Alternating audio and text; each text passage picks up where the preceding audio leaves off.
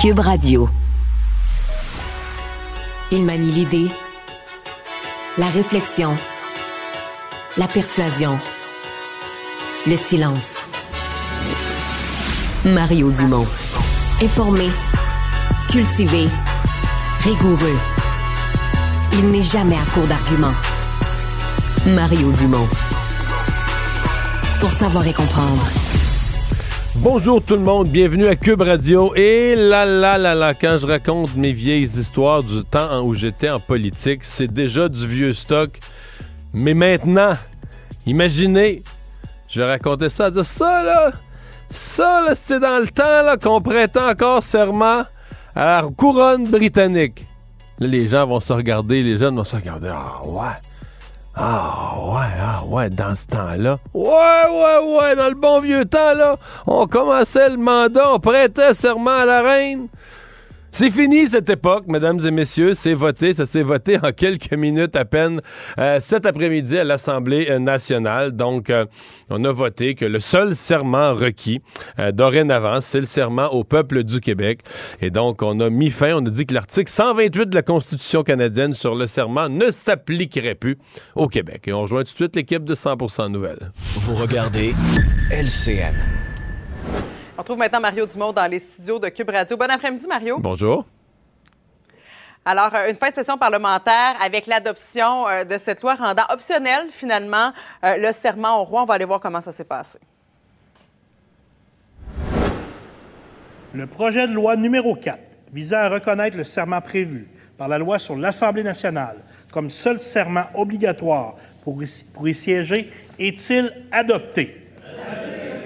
Adopté? adopté.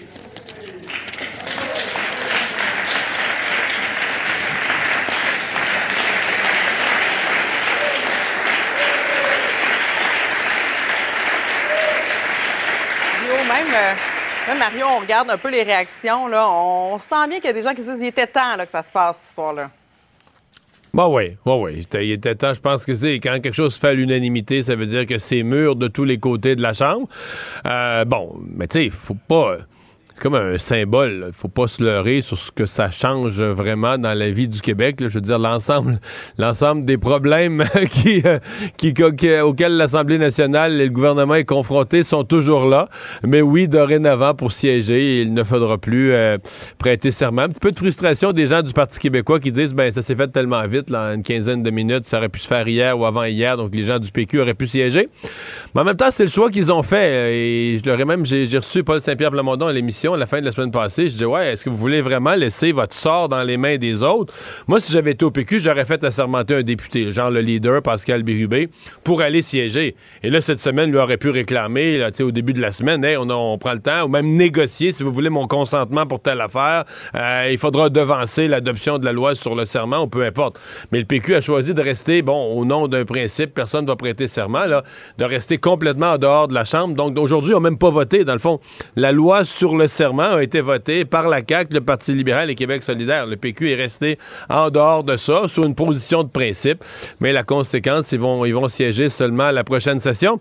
Mais avant d'arriver avec toi, Marie-Claude, j'étais en train ici, en ondes à Cube Radio, de, de raconter avec tristesse, dorénavant, c'est déjà, quand je raconte le temps où j'étais en politique, c'est déjà vieux, puis du vieux stock, puis des vieilles histoires.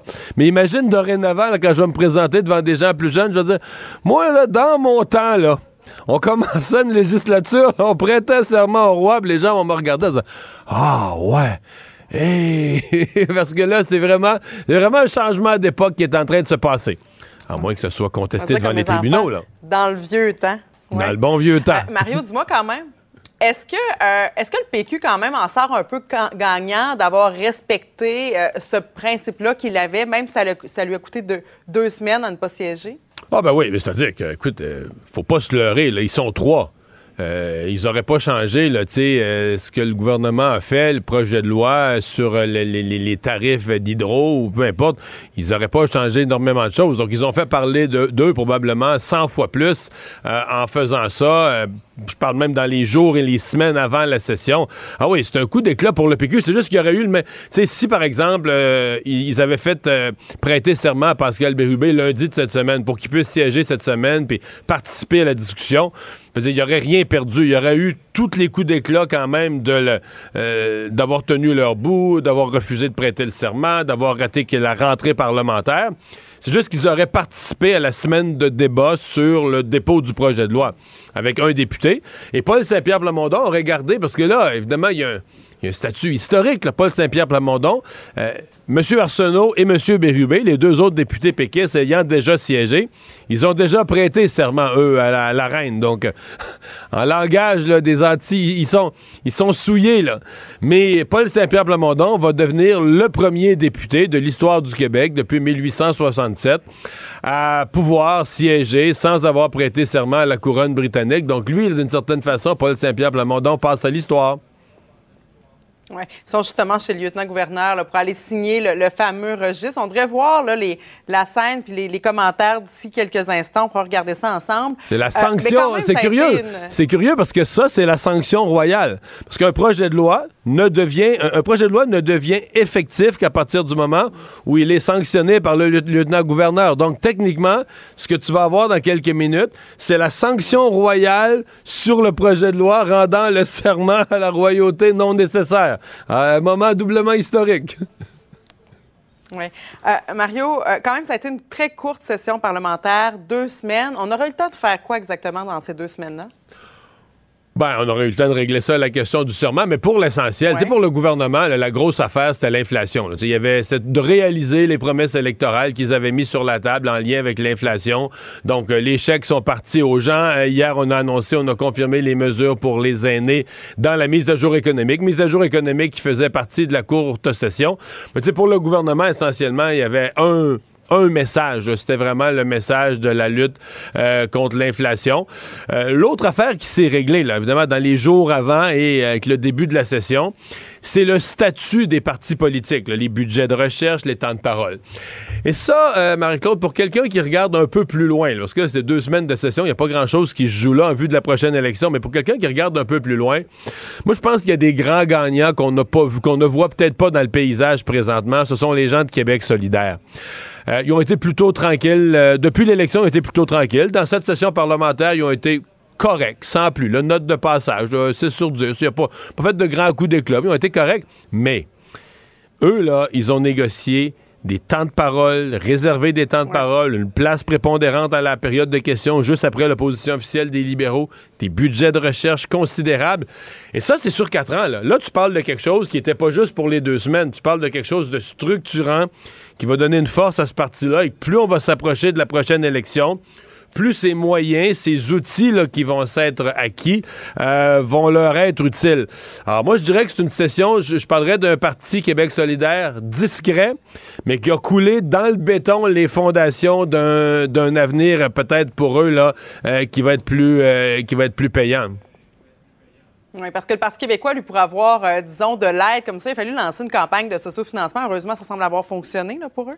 Oui, pour embaucher deux employés de plus. Mais en fait, je pense qu'ils ont profité de, ils ont profité du fait qu'ils se sont fait dire non pour, euh, ça leur a fait comme un prétexte pour encourager leurs membres, leurs militants à donner. Mais le PQ est, en toutes circonstances, le PQ est très bon dans le financement. C'est à peu près le parti qui ramasse euh, le plus d'argent. Même quand le PQ était quatrième, cinquième dans les sondages l'été passé, c'était encore eux qui ramassaient plus d'argent que les autres. Donc le PQ a un militantisme très, très, très euh, fidèle et motivé. Et là, donc, ils sont allés en ramasser un peu plus pour euh, se payer deux employés de plus à la, recherche. Il reste que le PQ, eux, c'est un peu l'inverse. Ils ont fait beaucoup de bruit, ils ont pris beaucoup de place autour de la question du serment cet automne. Par contre, pour les quatre prochaines années, euh, ils se sont fait accorder des temps de parole très limités. Ils vont trouver ça un peu plus dur. Sixième enquête aussi de la commissaire euh, à l'éthique pour le ministre Fitzgibbon. Et lui, il dit ben, il va y en avoir d'autres. Ça n'a pas l'air trop, trop de déranger, cette enquête-là? Ça n'a pas bien d'allure hein, de dire ça, de dire il va y en Mario, avoir. on va se déplacer tout de suite, voir justement le Parti québécois qui vient tout juste de signer le registre et on écoute Paul Saint-Pierre Plamondon. La confirmation, elle est formelle. Nous aurons le droit de siéger le 29 janvier prochain. Le secrétaire général était formel. La dernière formalité a été accomplie. Mais c'est pas tant à propos de nous, c'est un moment quand même symbolique pour le Québec parce que c'est un geste de, de libération ou d'affranchissement vis-à-vis euh, la couronne britannique qui a marqué euh, notre histoire. Donc, euh, c'est un moment qu'on vit avec beaucoup de bonheur. Et vous retrouvez votre médaille. Là. Oui, euh, le secrétaire général m'a redonné la médaille de serment au peuple québécois que j'avais laissée à la sergent d'armes en me disant Joyeux Noël. Comment vous sentez?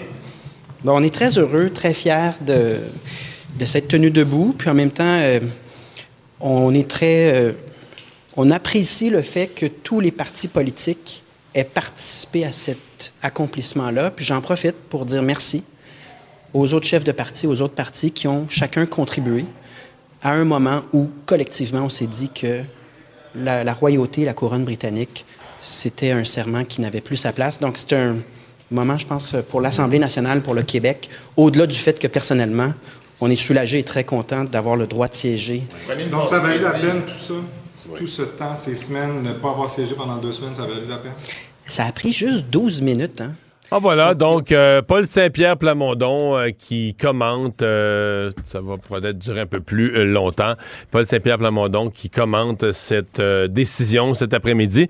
Là, je comprends que les députés péquistes, eux, viennent d'aller aller, pardon, signer le grand registre, parce qu'au moment de leur assermentation, le secrétaire général ne leur avait pas, comme leur serment n'était pas complet, leur avait pas permis d'aller signer le grand livre qui leur permettait de siéger. On leur avait remis leur médaille de l'Assemblée nationale, là, prouvant qu'ils ont prêté serment au peuple, mais on leur avait pas permis de signer le registre des députés euh, ayant le droit de siéger à l'Assemblée nationale. Donc, c'est fait. Euh, ils pourront donc euh, siéger, c'est confirmé, à la rentrée parlementaire euh, en janvier, à la fin janvier prochain pour la prochaine session. Savoir et comprendre l'actualité. Alexandre Morand-Villouellette.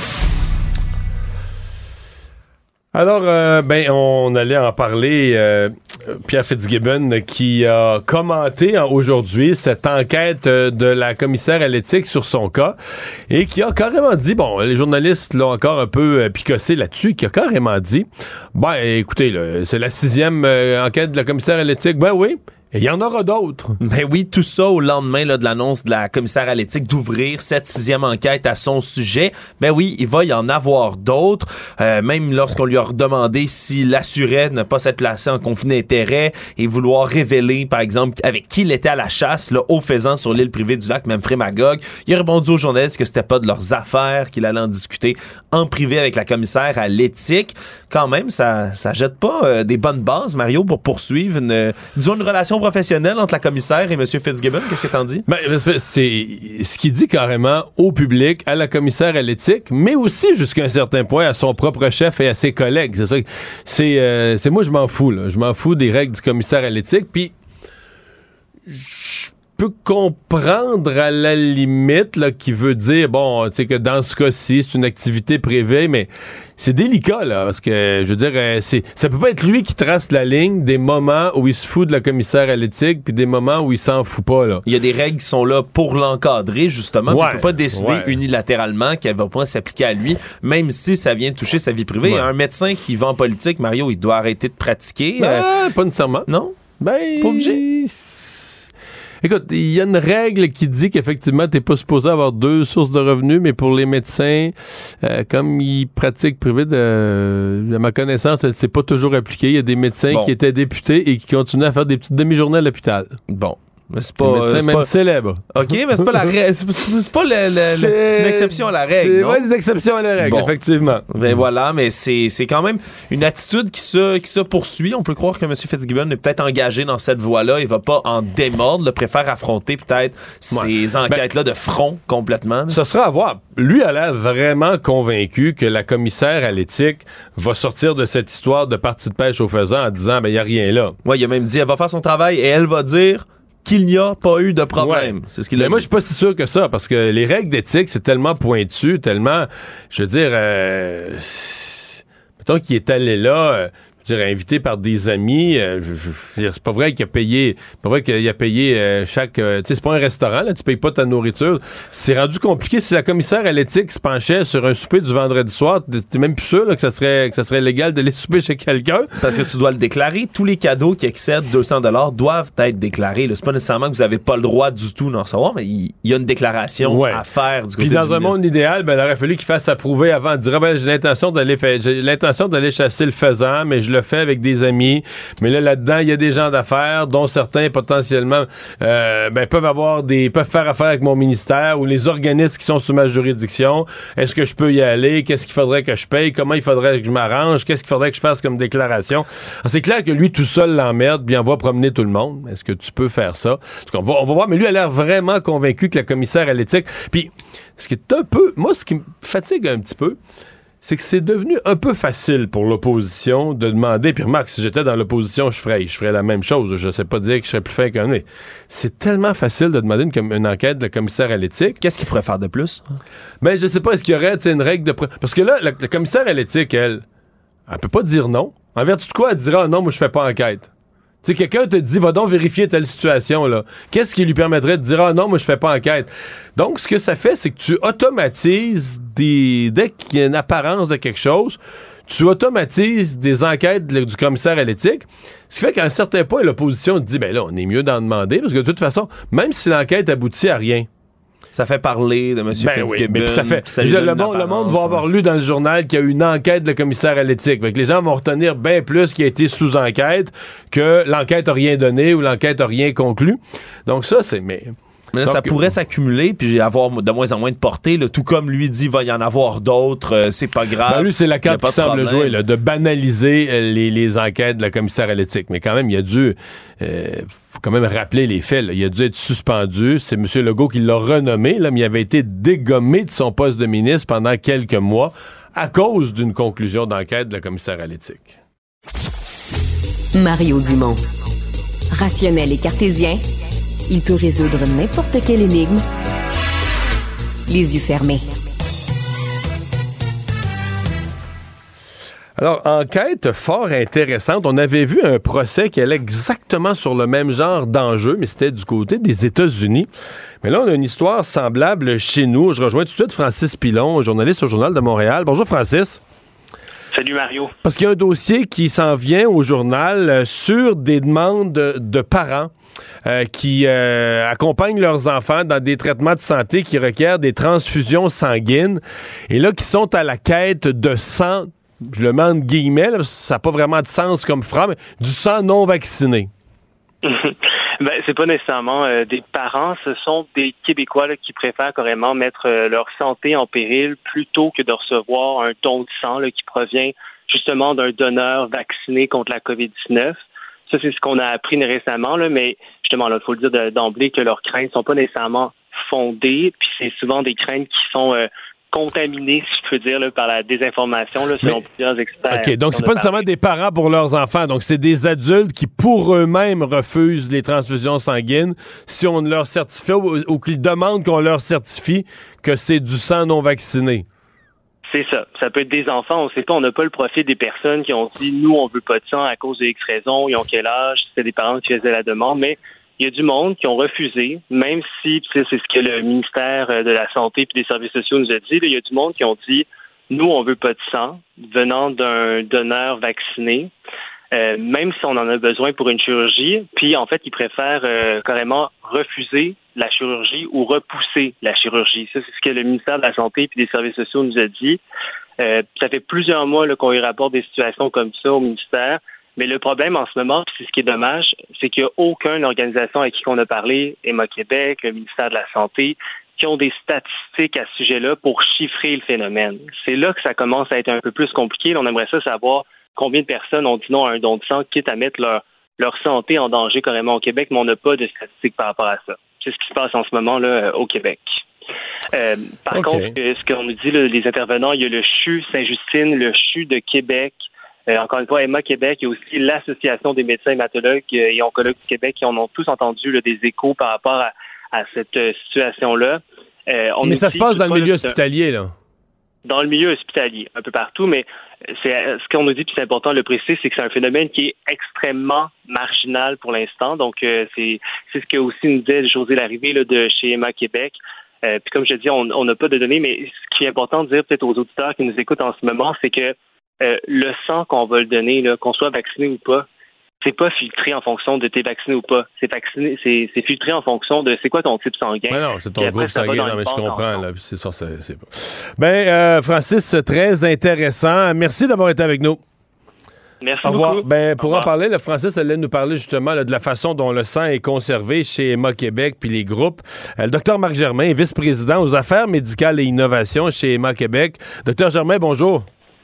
Bonjour, M. Dumont. D'abord, euh, avant d'aller plus loin, euh, la question de base, est-ce que est-ce qu'il y a du sens, est-ce qu'il y a un sens, une logique à, même utiliser l'expression du sang non vacciné?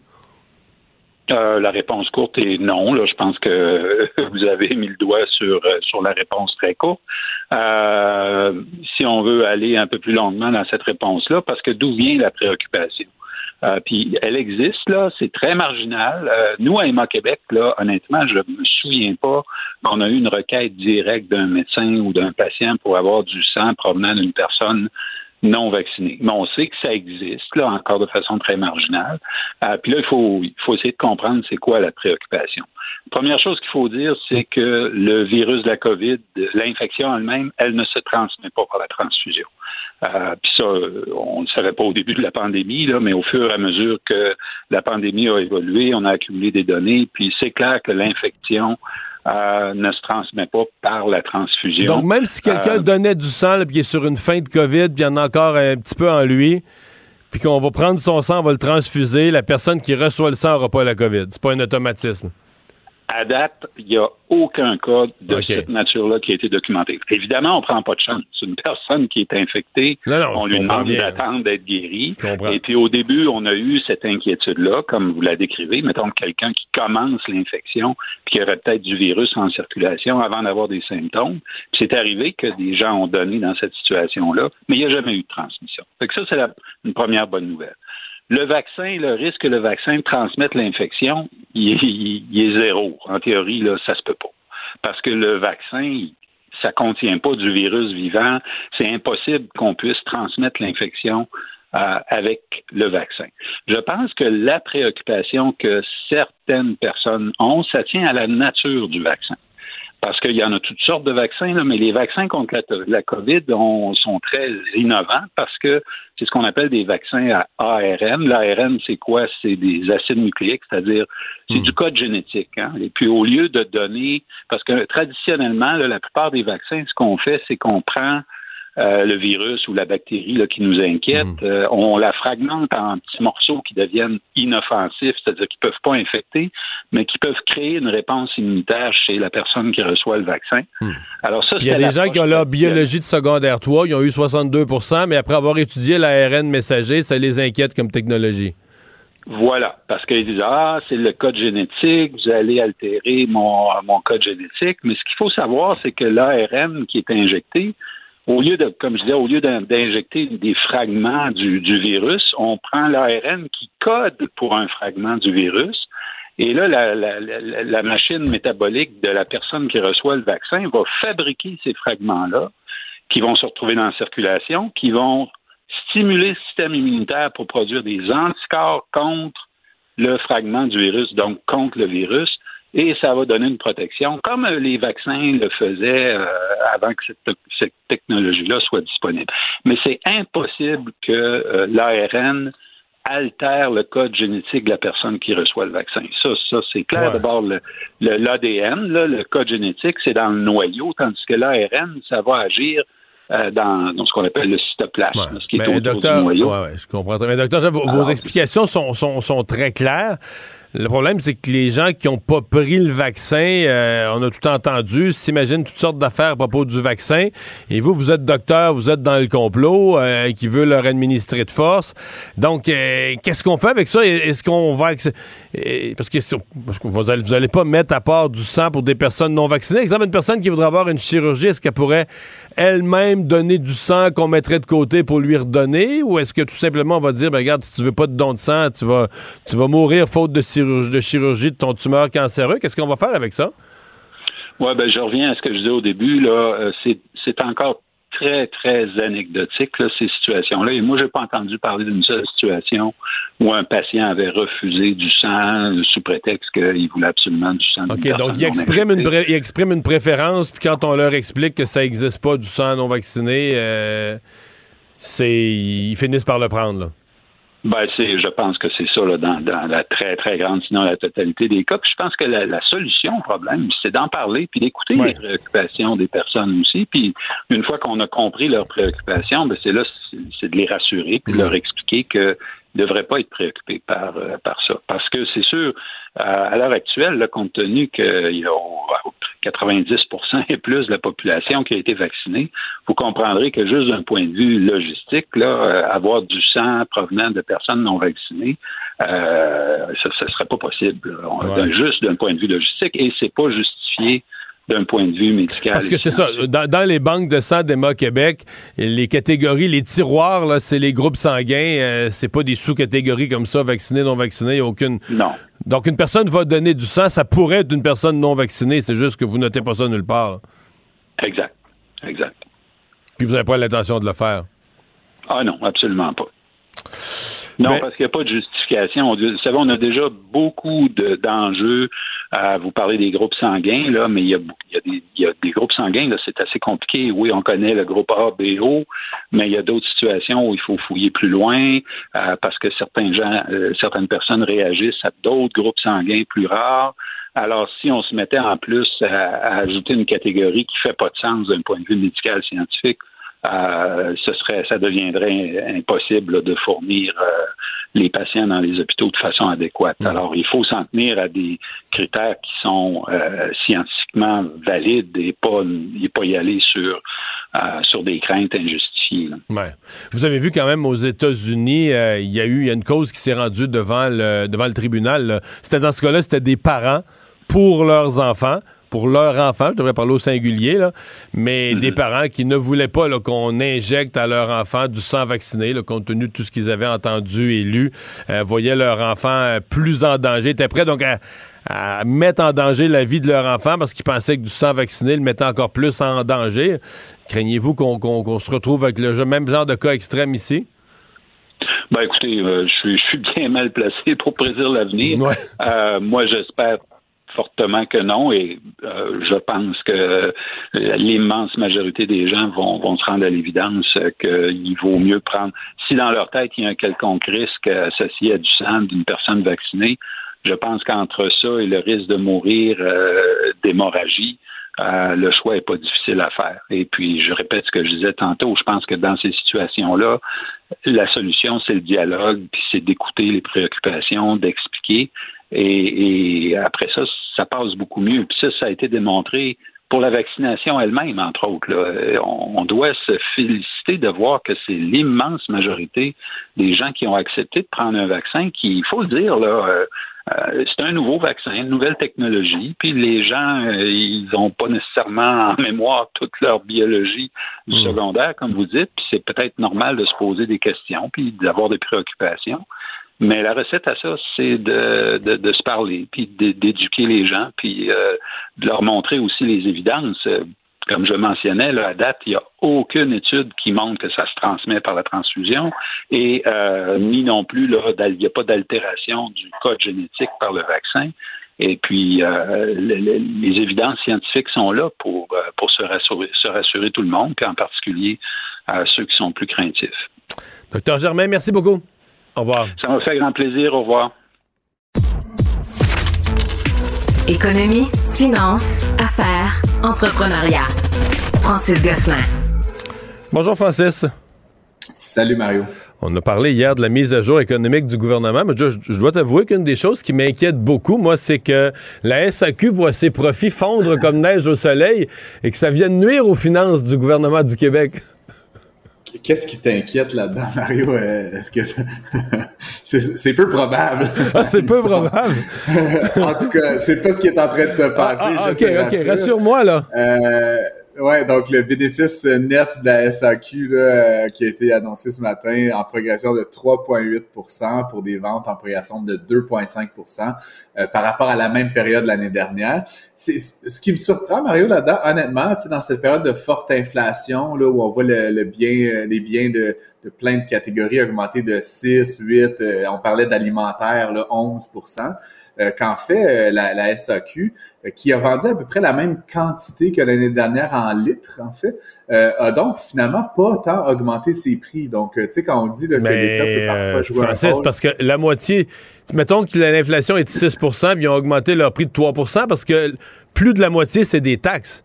Alors, les taxes, il n'y a pas d'inflation là-dessus, c'est la part qui va au gouvernement.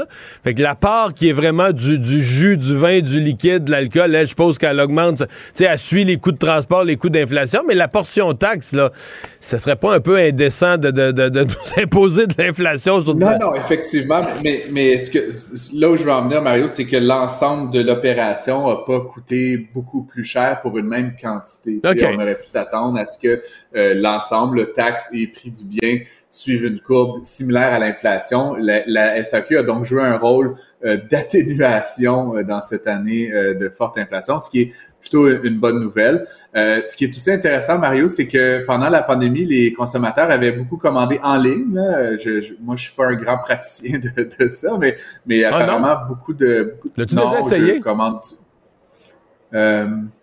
Non, merveilleux. je pense pas. Je pense même pas la voix. C'est merveilleux. C'est merveilleux. Mais ben, en fait, c'est parce que si, le, livre chez vous, là, ça coûte 10-12 piastres, là, mais je veux dire, moi, souvent, j'ai ah. ma SAQ pas loin de chez nous, fait que, j'arrive, là, je fais ça chez nous tranquillement. Je regarde, je regarde des sites Internet, tout ça, je me commande une caisse, puis je vais la chercher. Ah, ben écoute, déjà euh, moi, j'ai jamais fait ça, donc je, tu, me mets au défi là, en cette période des fêtes, peut-être Mario, d'essayer cette nouvelle pratique-là. Ça pour dire que euh, les consommateurs donc ont, renoué là, avec euh, avec le, le, comment dire le, la transaction en, en, boutique, en magasin, en point de vente. Et donc c'est euh, c'est juste une transition, mais donc qui milite évidemment en faveur là, de, de ces de ces points de vente-là. Puis ça nous donne aussi un indicateur, Mario. Tu sais, la SAQ, les chiffres sont très transparents. C'est une société d'État. Ça nous donne toujours un indicateur sur ce qui est possiblement en train de se passer dans d'autres commerces où on n'a pas nécessairement euh, de manière aussi fine là, euh, les chiffres. Donc, les ventes en ligne ont diminué de 17 euh, donc, et, ça, finalement, là, tu, me dis que tu le fais, mais c'est seulement que 2% des ventes totales de la SAQ, Mario. Donc, tu es, tu es plutôt un épiphénomène dans, tout ça. Non, mais c'est pratique. C'est pratique, parce que quand t'en achètes, tu sais, ça paraît beaucoup, mais t'achètes ça à coût de 12, mais tu sais, je sais pas, 12 bouteilles de vin, t'en as pour 5-6 mois. Ouais, ouais. Je sais pas si tout le monde achète le vin à coup de 12. C'est une joke. C'est une joke. T'en as pour 12 jours. Je sais, je blague. Non. exact. J'en prends plus d'un début de semaine. C'est pas vrai. T'en as pour euh, deux semaines et quart. Bon, euh, on, on dévie du sujet des profits de la SAQ.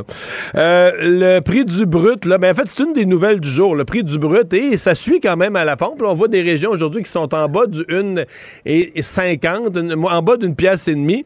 Euh, mais là, le prix du baril descend, descend, descend. Là, ça commence à être significatif.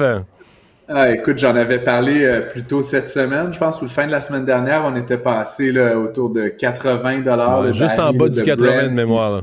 76, 75 là, pour les barils américains. Là, on, se stabilise vraiment là, encore plus bas, autour de 75 dollars. ce qui est très étonnant, Mario, tu te rappelleras, j'en avais parlé, il y a cette entente multipartite sur le prix du pétrole russe qu'on a plafonné à un prix de 60 dollars. Donc, il est littéralement interdit de faire du commerce de pétrole russe euh, au-dessus de ce prix-là au baril. Euh, on pensait que ça allait euh, forcer les Russes à quelque part à réduire leur production, ils allaient retirer des barils du marché et donc le reste, donc le, le, pétrole non russe, risquait lui d'augmenter.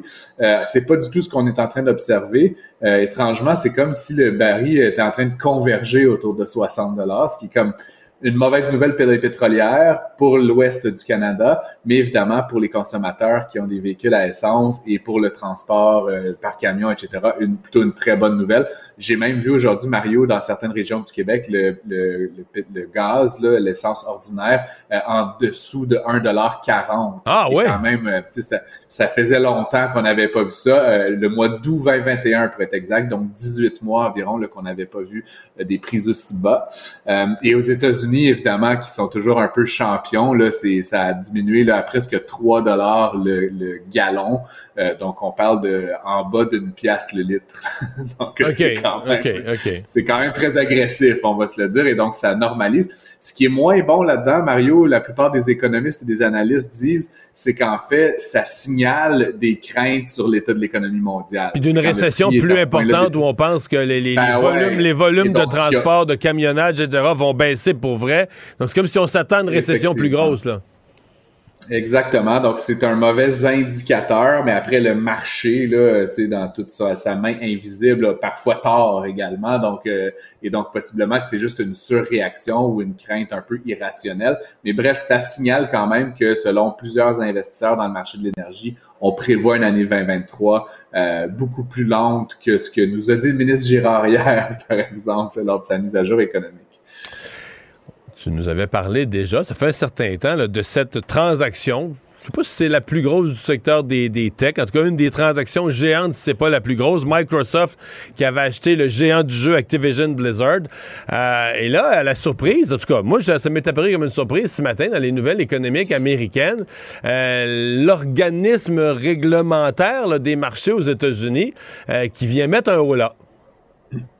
Euh, effectivement, puis c'est drôle Mario parce que tu sais qu'on soit fan ou non du domaine du jeu vidéo et de la tech, c'est comme la plus grosse transaction de cette nature-là aux États-Unis en 2022. On parle d'une transaction qui portait donc sur le rachat d'Activision Blizzard qui produit des jeux comme Call of Duty, euh, Candy Crush, euh, World of Warcraft. C'est des grosses franchises de jeux.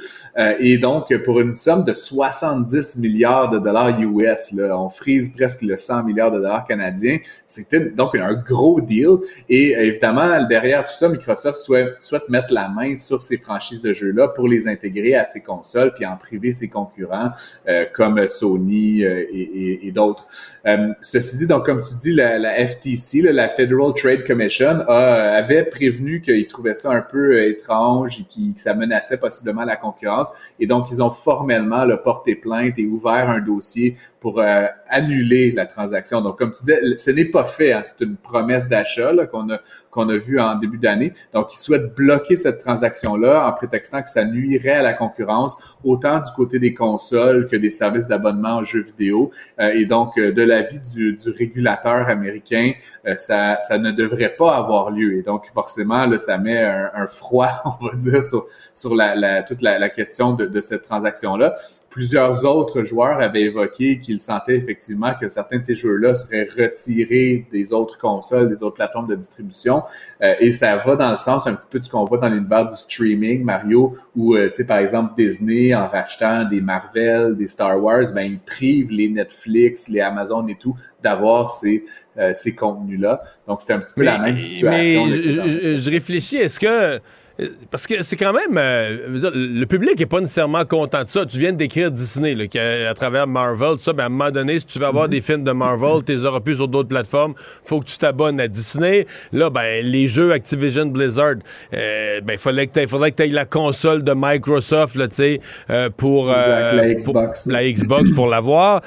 Mais le public n'est pas nécessairement content de ça. Les gens s'achètent une console puis veulent avoir l'ensemble de l'éventail des jeux. Mais est-ce que les, autorités, réglementaires aux États-Unis et ailleurs pourraient mettre un haut là à l'ensemble de ça, dire regarde là, si t'achètes si achètes une marque ou t'achètes quelque chose, euh, oui, tu vas avoir les droits dessus.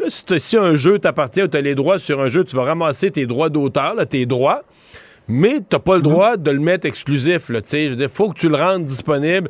Ce qui est un peu comme ça, c'est ça la réglementation dans le domaine de la câblo-distribution, par exemple. sais, mettons, euh, RDS, euh, TVA Sport, ça leur appartient, mais le CRTC les oblige à le mettre sur la plateforme de l'autre. Tu commences sur la, le câblo-distribution de l'autre, puis après ça, on négocie les prix. Mais est-ce qu'on pourrait interdire ces espèces d'exclusivité au nom de la concurrence, puis au nom de ne pas prendre en otage le consommateur qui soit obligé de s'abonner à tout? Euh, oui, ben effectivement. Puis déjà, plus tôt cette semaine, Mario, le patron de, des jeux vidéo chez Microsoft, avait déclaré qu'il s'engageait. Peut-être, j'imagine que ce serait contractualisé, que si la transaction allait de l'avant, il allait laisser euh, les jeux, notamment Call of Duty, euh, disponibles sur, par exemple, les plateformes Nintendo. Et il s'est engagé sur une période de 10 ans.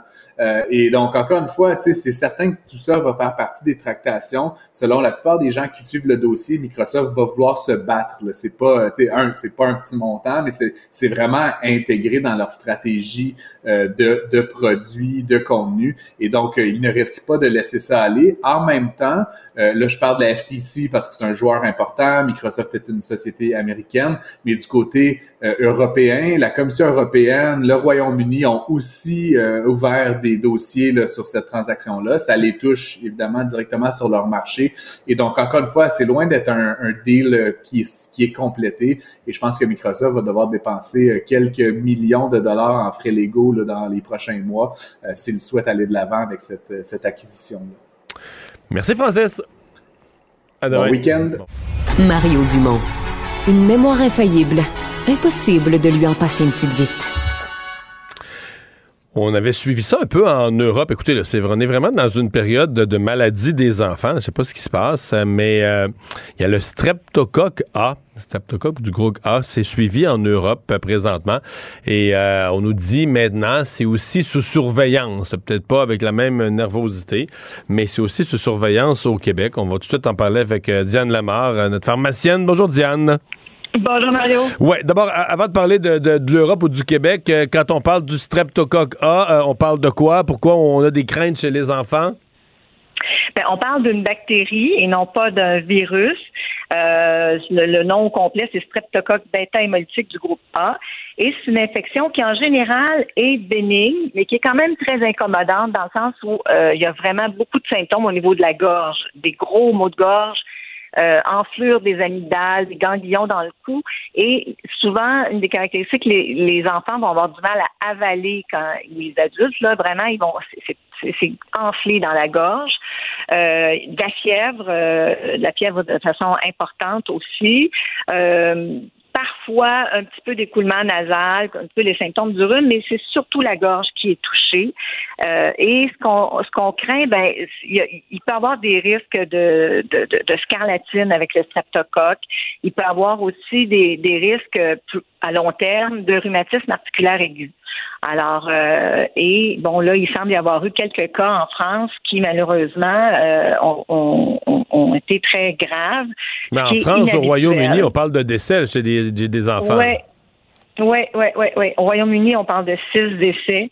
Euh, et puis en France, on parle de, de, décès. Alors, c'est, ça mérite d'être surveillé, euh, bien sûr. Puis euh, les symptômes, normalement, devrait commencer à, se diminuer après 5 à 7 jours. Alors, si on voit que ça ne va pas dans ce sens-là, c'est important. Et comme c'est une bactérie, contrairement à ce dont on parle depuis deux ans, qui sont plus des virus, ben, les bactéries, on peut les traiter avec des antibiotiques.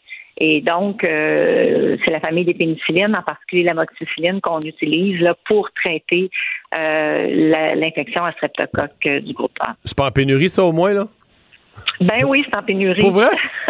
pour vrai, pour vrai.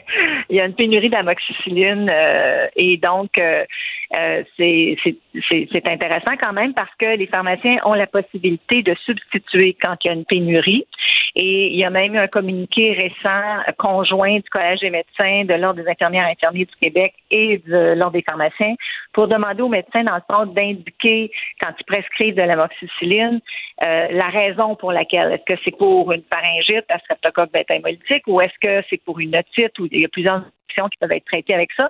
Et à ce moment-là, si le pharmacien euh, est en rupture de stock et n'a pas accès, il sait avec quoi substituer parce qu'il y a plusieurs autres antibiotiques, entre autres dans la famille des céphalosporines, qui sont de très bonnes options pour traiter ça. Mais oui, alors tout ça, ça complexifie un peu, euh, mais au moins ça évite à la famille euh, d'avoir à retourner voir le médecin ou l'infirmière praticienne spécialisée. Ça évite aux pharmaciens d'avoir à rappeler. Donc, on est capable en, pharmacie de, régler cette situation-là. Mais pour l'instant, au Québec, donc on dit c'est surveillance, mais on n'est pas dans le même genre de qui vive euh, qui peut se vivre présentement en Europe. Non, il faut dire que euh, c'est étonnant un peu qu'ils aient eu quelques décès chez des adultes parce que normalement, c'est surtout chez les 3 à 18 ans qu'on redoute euh, les, les, les, maladies plus graves, les symptômes plus graves de, de la pharyngite à streptocoque. normalement, le médecin ou l'infirmière euh, peuvent poser le diagnostic et demander un prélèvement. Et, on peut, par prélèvement en pharmacie, évaluer si c'est vraiment cette bactérie-là qui est responsable et non pas un des multiples virus qui circulent. Et si c'est le cas, ben, très souvent, à ce moment-là, on peut prescrire euh, l'antibiotique. Maintenant, cette dimension-là, euh, il il y a des pharmaciens qui ont une ordonnance collective, c'est-à-dire qu'il y a une entente, mettons, avec les médecins de la clinique médicale où tu travailles. Le médecin a donné certaines spécifications, euh, tels symptômes depuis tant de temps, tant de fièvre et tout ça. Si le, le, patient rencontre euh, ces critères-là, le pharmacien peut à ce moment-là faire le prélèvement euh, et tout de suite entamer la prescription d'antibiotiques. Mais c'est pas toutes les pharmacies qui ont ce genre d'entente-là. Donc, toutes les pharmacies peuvent substituer si elles n'ont pas d'amoxicilline, mais pour euh, prescrire le test et euh, l'antibiotique, ça, normalement, euh, il faut vérifier avec son pharmacien pour voir si lui, il a une ordonnance collective de cette nature-là. Pour l'instant. Tu nous parles de la multiplication, de la superposition de tous les, virus et autres, tout ce qui est respiratoire.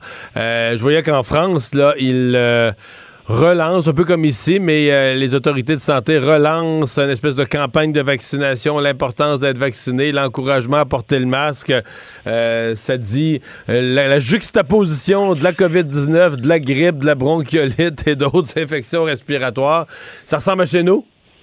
Ah oui, oui, oui. Écoute, c'est vraiment très répandu là, dans je dirais, en Europe et, en Amérique du Nord. Et, les systèmes de santé qui débordent, j'aurais dû l'inclure. Oui, là aussi, euh, c'est vraiment la, menace. Euh, euh, c'est inhabituel que ce soit aussi important que ça, avec autant d'infections qui nécessitent des consultations. Là, tu sais, les gens sont vraiment malades et ça dure longtemps. Mais en France, je te dirais qu'ils ont vraiment pris du retard par rapport à la vaccination. Là, je regardais ils n'ont que 2,8 millions de personnes sur 68 000, 68 millions, je veux dire, qui euh, ont eu une dose de vaccin depuis octobre. Ça, veut dire seulement 4% des gens qui euh, se sont fait vacciner depuis octobre. Alors, c'est très peu. On est mieux que ça ici, quand même, au Québec. Là, euh, on a 67% des gens de 80 ans et plus, puis à peu près 56% des gens de 60 ans et plus qui, euh, entre 60 et 79, qui ont eu une dose dans les cinq derniers mois. Donc, on est mieux, mais euh, c'est sûr que ceux qui veulent bénéficier de la vaccination COVID pour le temps des fêtes, là, pour Noël, c'est là, c'est la bonne fin de semaine pour se faire vacciner parce que ça prend deux semaines pour que nos taux d'anticorps montent. Alors, c'est le bon moment. Là. Tant qu'à le faire, si on prévoit le faire, mais on se dit, oh, je vais attendre un peu, je vais faire mon magasinage, non, c'est la bonne fin de semaine euh, pour le faire. Ça sera encore le temps la semaine prochaine, mais, mais euh, c'est vraiment le moment qui nous permet d'avoir des bons euh, notre montée, notre taux d'anticorps plus élevé au bon moment pour la période du 25 décembre au 1er janvier. Merci Diane. Au revoir. Ça fait plaisir. Au revoir. Maître vulgarisateur, il explique et communique l'inexplicable. Mario Dumont. Phénomène euh, décrit dans le quotidien ce matin au Saguenay, dans la région du Saguenay, dans le journal régional Le Quotidien. Est-ce que ça se passe ailleurs? Peut-être. Euh, vous nous écrirez pour nous le dire. Mais il semble, en tout cas, on a même dû écrire aux parents. Euh, pour demander que les jeunes se conforment au code vestimentaire. Vous allez dire, ah, c'est pas rare qu'il y ait des petits écarts au code vestimentaire, mais celui-là, il est particulier c'est que les jeunes se présentent à l'école en pyjama. Puis il y a eu des journées thématiques où c'était permis, mais là, c'est plus ça. Et donc, on dit que, bon, il faut avoir une tenue appropriée, etc., mais que euh, c'est le, problème qu'on rencontre, c'est que des jeunes qui, bon, euh, surtout le bas de pyjama, ce que je comprends, c'est que le haut, on porte un vêtement qui serait approprié, mais euh, on se présente en bas de pyjama. Donc, les pantalons, là, ce sont des pantalons de pyjama. Ah, est-ce que c'est grave, pas grave, approprié, pas approprié à l'école? Rose Moisan-Paquette, doctorante en sociologie, mais surtout auteur de son mémoire de maîtrise, expérience et perception des filles à l'égard des codes vestimentaires des écoles secondaires publiques québécoises. Bonjour. Oui, bonjour, merci de m'avoir à votre émission. Je m'excuse pour mon titre qui est comme interminable. non, pas de problème. Non, mais c'est que vous vous êtes intéressé à ça. Là. Vous avez fait votre mémoire, votre questionnement là-dessus. Mhm. Euh, les codes vestimentaires. D'abord, le, pyjama, ça s'inscrit où? J'avoue que je l'avais pas vu venir, celle-là.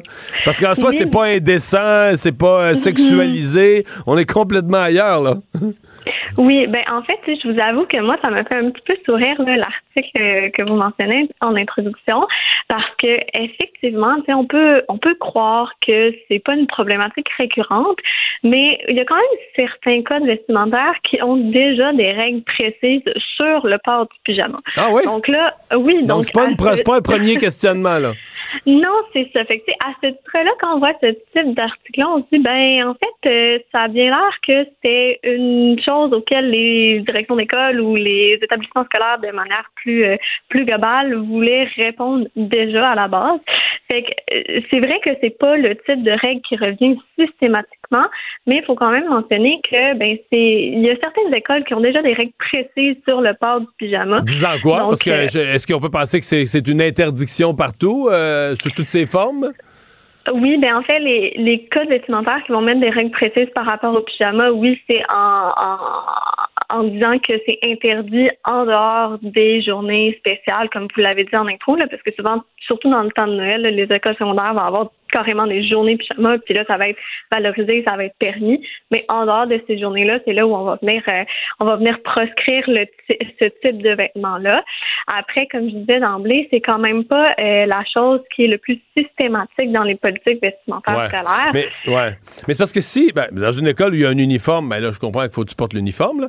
Euh, Le pantalon de pyjama peut pas se classer. Mais si dans une école, ce qui est le cas quand même de pas mal d'écoles, où il n'y a pas de tu sais, je me fais l'avocat du diable, mais tu sais, un pantalon de pyjama, euh, s'il est propre, euh, si, comme je disais, il, il peut pas être indécent. Là. Moi, je sais pas que c'est un mm-hmm. pyjama euh, qu'on n'imagine pas, mais ce que j'ai vu, c'est, un pantalon de pyjama.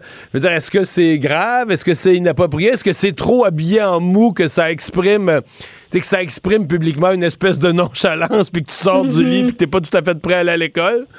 Mm-hmm. Ben, tu sais, c'est sûr que de manière globale, souvent les codes vestimentaires vont avoir des règles assez vagues, assez subjectives aussi sur le fait qu'on devrait avoir une tenue entre guillemets appropriée, entre guillemets, décente. Bon, là, ce vocabulaire-là, je l'ai dit d'emblée, c'est pas très précis. Donc, souvent, là, ce type de, de, de vêtements-là va rentrer dans ces, ces règles très vagues-là où on va venir intervenir au nom de ces libellés-là. Euh, après, tu sais, c'est sûr que en tant que tel, est-ce que c'est grave? Ben, je vous retourne la question. en en soi, c'est pas un problème social. ce qui est intéressant dans l'article dont vous faites mention en introduction, ben, c'est qu'on met dans le, la même la même réflexion le fait qu'il y a des élèves qui portent un pyjama puis le taux d'absence en classe. Donc, à mon sens, il n'y a pas les mêmes, les mêmes impacts, les mêmes effets sur la réussite, sur la concentration, la disponibilité de porter un pyjama versus de carrément pas, pas se présenter en hmm. classe. C'est juste ça exprime pas tellement un esprit euh, sérieux, professionnel, etc.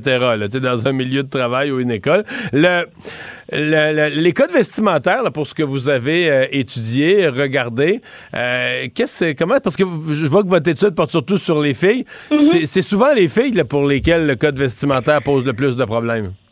Ben, en fait, on pourrait retourner euh, retourner la phrase pour dire que, ben, moi, ce que j'ai montré là, c'est que les codes vestimentaires sont construits pour d'abord et avant tout intervenir sur les corps des filles. Donc, quand on regarde les règles, ce qui revient le plus souvent, oui, il y a des, il y a des trucs dont je vous ai fait mention qui reviennent assez souvent sur euh, une tenue décente, une tenue propre, une tenue adéquate, mais des règles précises. Quand on s'intéresse à ça, ce qu'on voit, c'est que c'est d'abord et avant tout le corps des filles. Donc, on parle de largeur de bretelles, de longueur de short, de superposition des vêtements du haut et du bas, qu'on interdit entre guillemets le chandail bédaine qui maintenant s'appelle le crop top. Donc, euh, quand on regarde vraiment les règles en tant que telles, on se rend compte que c'est directement la typiquement féminin qui, euh, qui vient être, euh, être réglementé. Puis quand on interroge les premières concernées, ben, on se rend compte qu'elles sont bien conscientes qu'elles, elles reçoivent des, des avertissements, elles, elles se font euh, imposer le port de vêtements plus adéquat selon le personnel scolaire.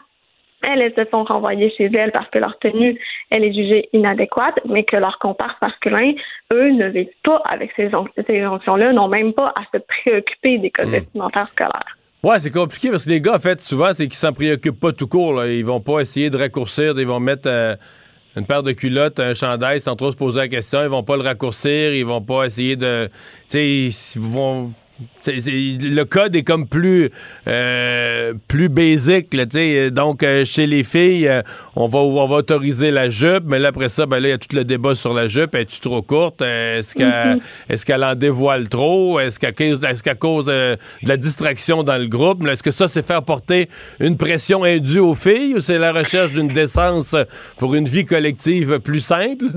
Ben comme je disais c'est que d'abord et avant tout ces règles-là elles sont construites pour cibler le corps des filles. Puis sur les codes vestimentaires actuellement en place dans les écoles, faut faire mention aussi qu'ils ont été renforcés au tournant des années 2000 où il y avait les discours de l'hypersexualisation où on s'interrogeait sur une sexualité débordante entre guillemets des filles.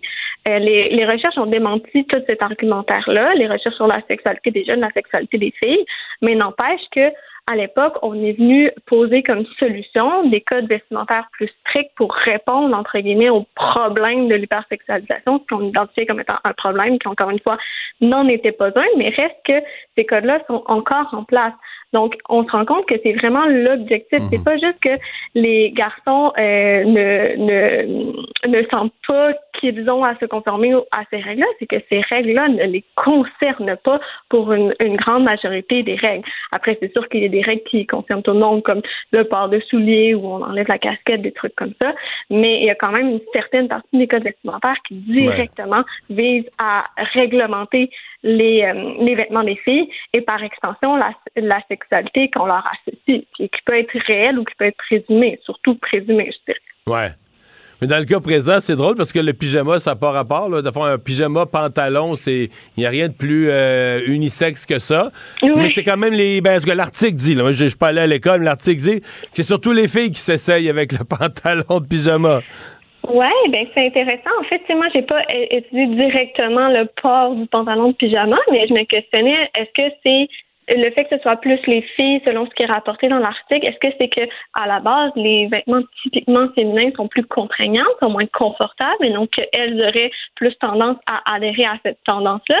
Je sais pas, si je pose la question, j'ai pas de réponse, mais c'est quand même intéressant de voir que, ben, selon les observations de la journaliste, ben, ce serait un phénomène qui serait lui aussi genré, que c'est plus les filles qui adhèrent à ça. Donc, il y a encore des questions là à se poser là-dessus. Eh bien, on va voir si cette tendance va se maintenir. Mais ça a l'air que c'est bien. Euh, je, l'entendais quand même que c'est bien populaire le mou, incluant le, pantalon pyjama. C'est bien populaire euh, ces années-ci. Merci beaucoup d'avoir été là. Merci au revoir. beaucoup. Bonne journée. Au revoir. Il lance sa ligne au bon endroit pour obtenir l'information juste. Mario Dumont. Pour savoir et comprendre. Cube Radio.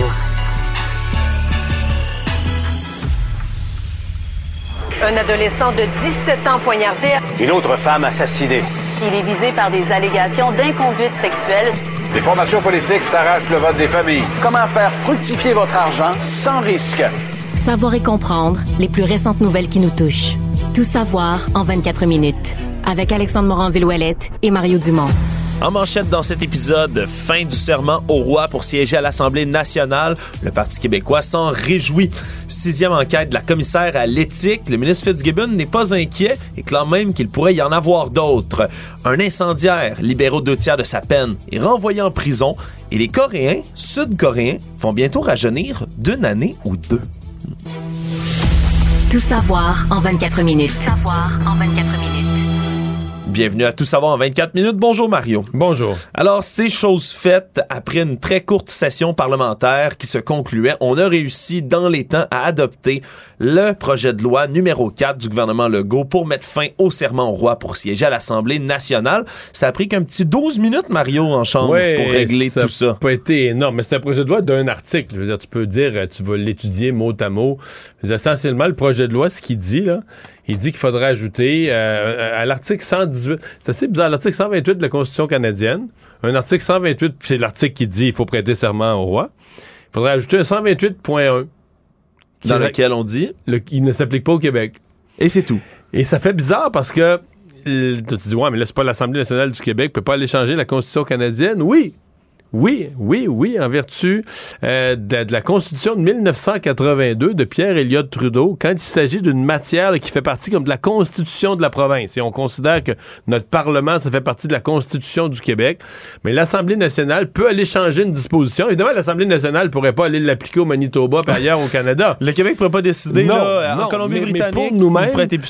Pour nous-mêmes, on peut. Là, après ça, quelqu'un pourrait encore contester devant les tribunaux, euh, quelqu'un, mais soit un monarchiste du Québec ou quelqu'un euh, d'ailleurs au Canada qui, qui considérerait qu'on n'a pas respecté la Constitution qu'on avait. Mais quelqu'un pourrait dire est-ce que le Québec a outrepassé son droit de changer la Constitution canadienne?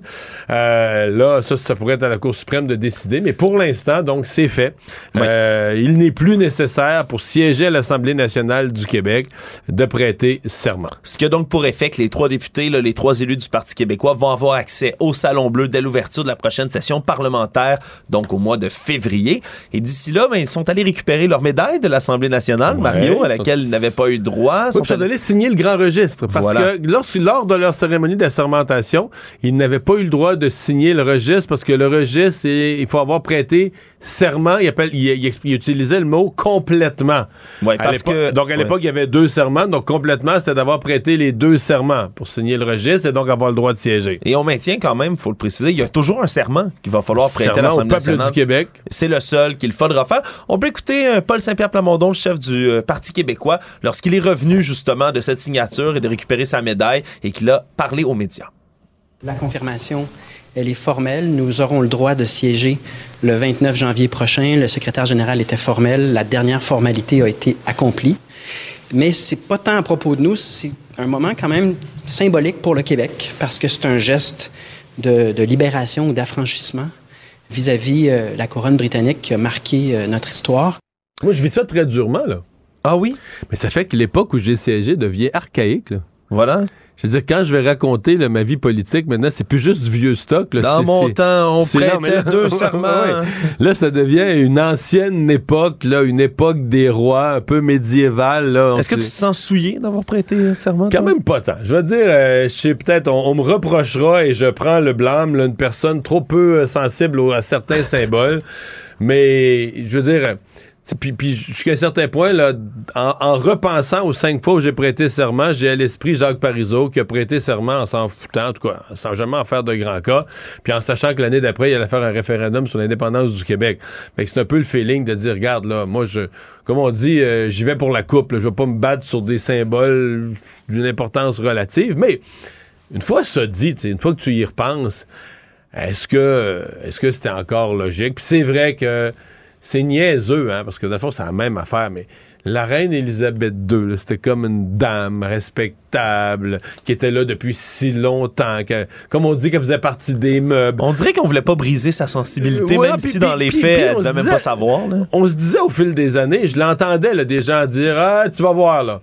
Quand la reine sera plus là, ce sera plus pareil. Dans le sens que c'est comme si ça va être une occasion de le fait que cette grande dame, cette dame âgée et respectable quitte, ben là, ça va être le, prince Charles qui va devenir le roi Charles. Et comme c'était un peu évident au fil des années que ce jour-là se reposerait toute une série de questions, ce qui finalement s'est produit. Qui dit fin de session dit également bilan à l'Assemblée nationale, une tradition auquel tous les chefs de parti s'entretiennent, tous non, Mario, un seul chef de parti résiste encore et toujours à l'envahisseur. Il s'agit de François Legault, premier ministre du Québec. c'est la première fois qu'il fait ça quand même. C'est pas, pas, une tradition. En fait, la, la, CAQ ne dit pas qu'ils ne feront plus de bilan de session. Ils disent essentiellement qu'il n'y a pas eu de session. Oui, ils disent que c'était trop court. Neuf euh, jours. Euh. Et on n'avait pas le temps vraiment de faire un bilan de tout ça. Et ce, même si tous les autres chefs de, de partis d'opposition ont décidé d'en tenir un. François Legault qui a décidé de lui de faire son bilan sur les réseaux sociaux. Il était beaucoup plus bavard, a fait un mais, mais en long et en large il y, a tort et raison à la fois. C'est sûr qu'il a raison, dans le sens qu'il n'y a pas un immense bilan. Ils ont siégé neuf jours, ils ont adopté euh, une coupe de projets de loi fort simple. Il n'y a pas, pas de méga bilan à faire, c'est une évidence. Mais c'est quand même pas la vraie raison. Je veux dire, s'il avait pensé que le point de presse aurait été positif, c'est qu'il sait très bien, la vraie raison, c'est qu'il sait très bien que son point de presse tournerait entièrement sur Pierre Fitzgibbon. Voilà. l'enquête de la commissaire à l'éthique. Et il se dit, si moi je commande ça, euh, juste le fait peu importe les mots que j'emploie, juste le fait que le premier ministre le commande, ben, ça grossit l'affaire, ça complique l'affaire. Ça démontre qu'il accorde une quelconque importance, sachant que dans le passé, il avait dû le suspendre pour une autre Exactement. enquête à Donc, là, il veut pas répondre à toutes ces questions-là. Est-ce qu'il pourrait être suspendu? Est-ce qu'il pourrait? Qu'est-ce que vous allez faire si le commissaire à l'éthique dit ceci, cela? Et ça, c'est la vraie raison pourquoi François Legault était pas intéressé trop trop à faire un long point de presse avec les journalistes parlementaires cette semaine. Mais ça reste, sa défense reste sensée. C'est vrai que c'est une, session de neuf jours, il n'y a pas beaucoup, puis où il y a eu peu de travaux parlementaires, il y a peu à commenter. Mais je pense quand même que c'est pas la vraie raison. Non, définitivement pas. Et cette vraie raison, comme tu le dis, c'est sûrement en raison de cette sixième enquête de la commissaire à l'éthique qui est sur Monsieur Pierre Fitzgibbon, maintenant super ministre à la fois de l'économie, mais également de l'énergie. Et là, on, se rappelle les faits. Il est allé chasser le faisan sur une île privée du lac Memphremagog avec un groupe d'hommes d'affaires richissimes dont certains pourraient bénéficier, entre autres, de subventions de l'État et donc passer auprès de son ministère. Et là, on a demandé une nouvelle, une énième, comme ça, enquête à l'éthique sur M. Fitzgibbon de la part des oppositions. L'attitude de M. Fitzgibbon au travers de tout ça, c'est de dire, ben oui, c'est une bonne affaire.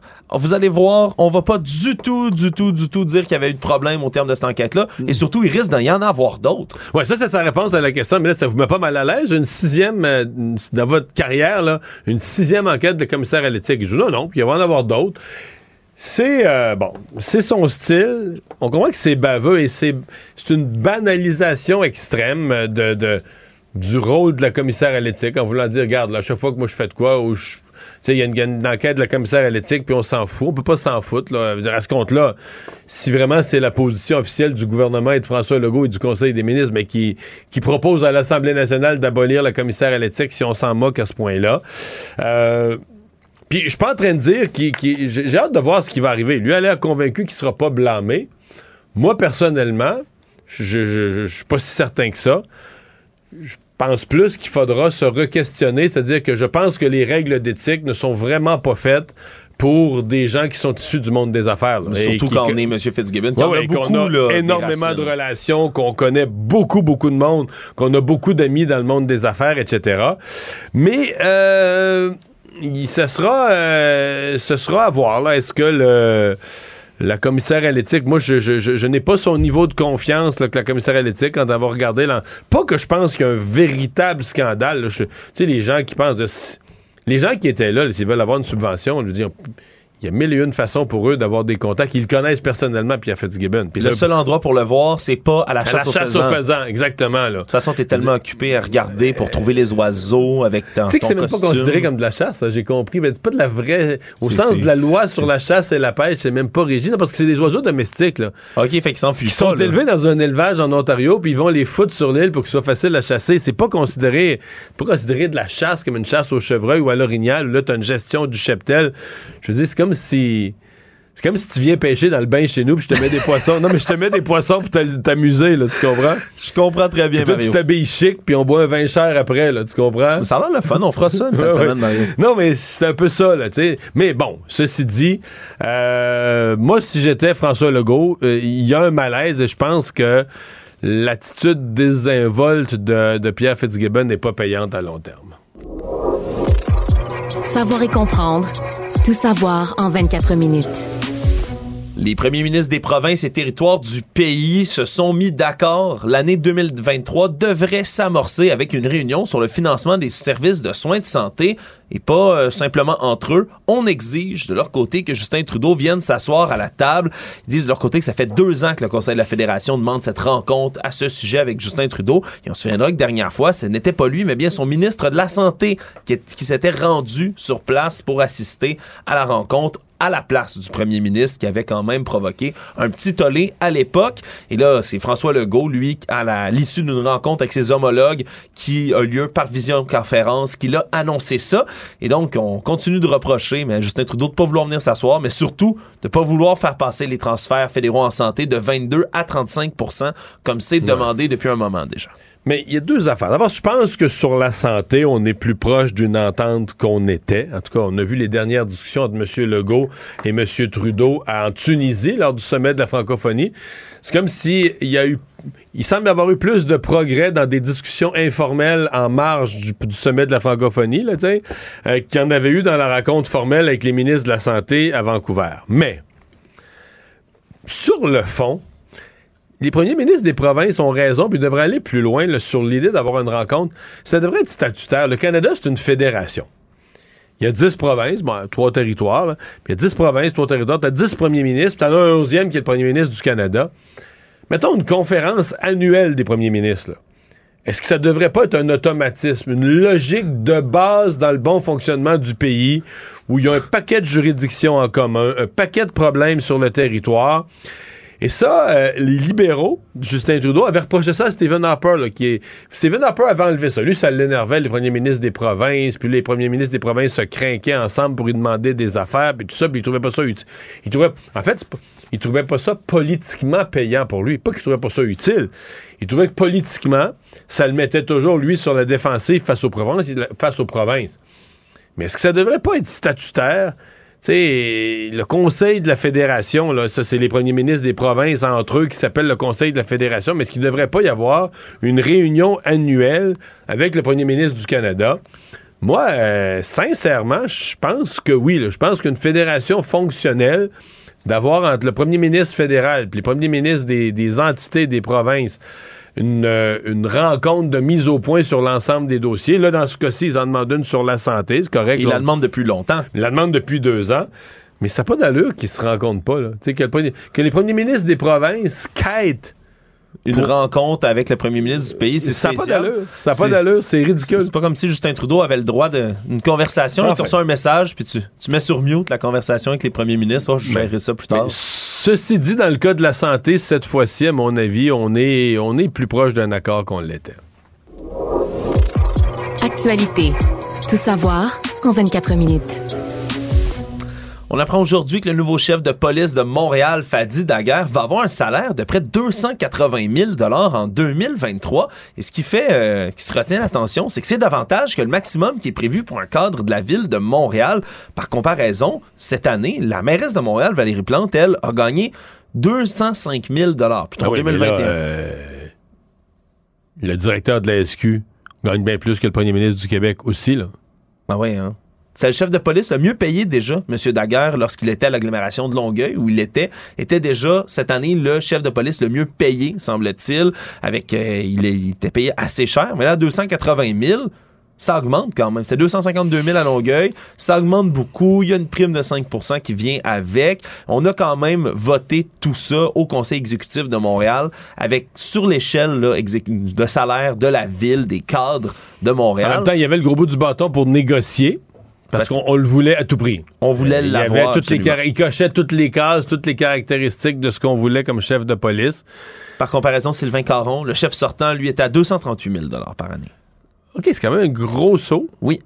C'est une grosse augmentation. C'est ce qui retient beaucoup l'attention, considérant en plus qu'il peut avoir une prime de 5% par-dessus et autres bonus. combien gagne, parce que je suis convaincu que le DG de la SQ, le directeur général de la Sûreté du Québec, gagne plus que le premier ministre du Québec.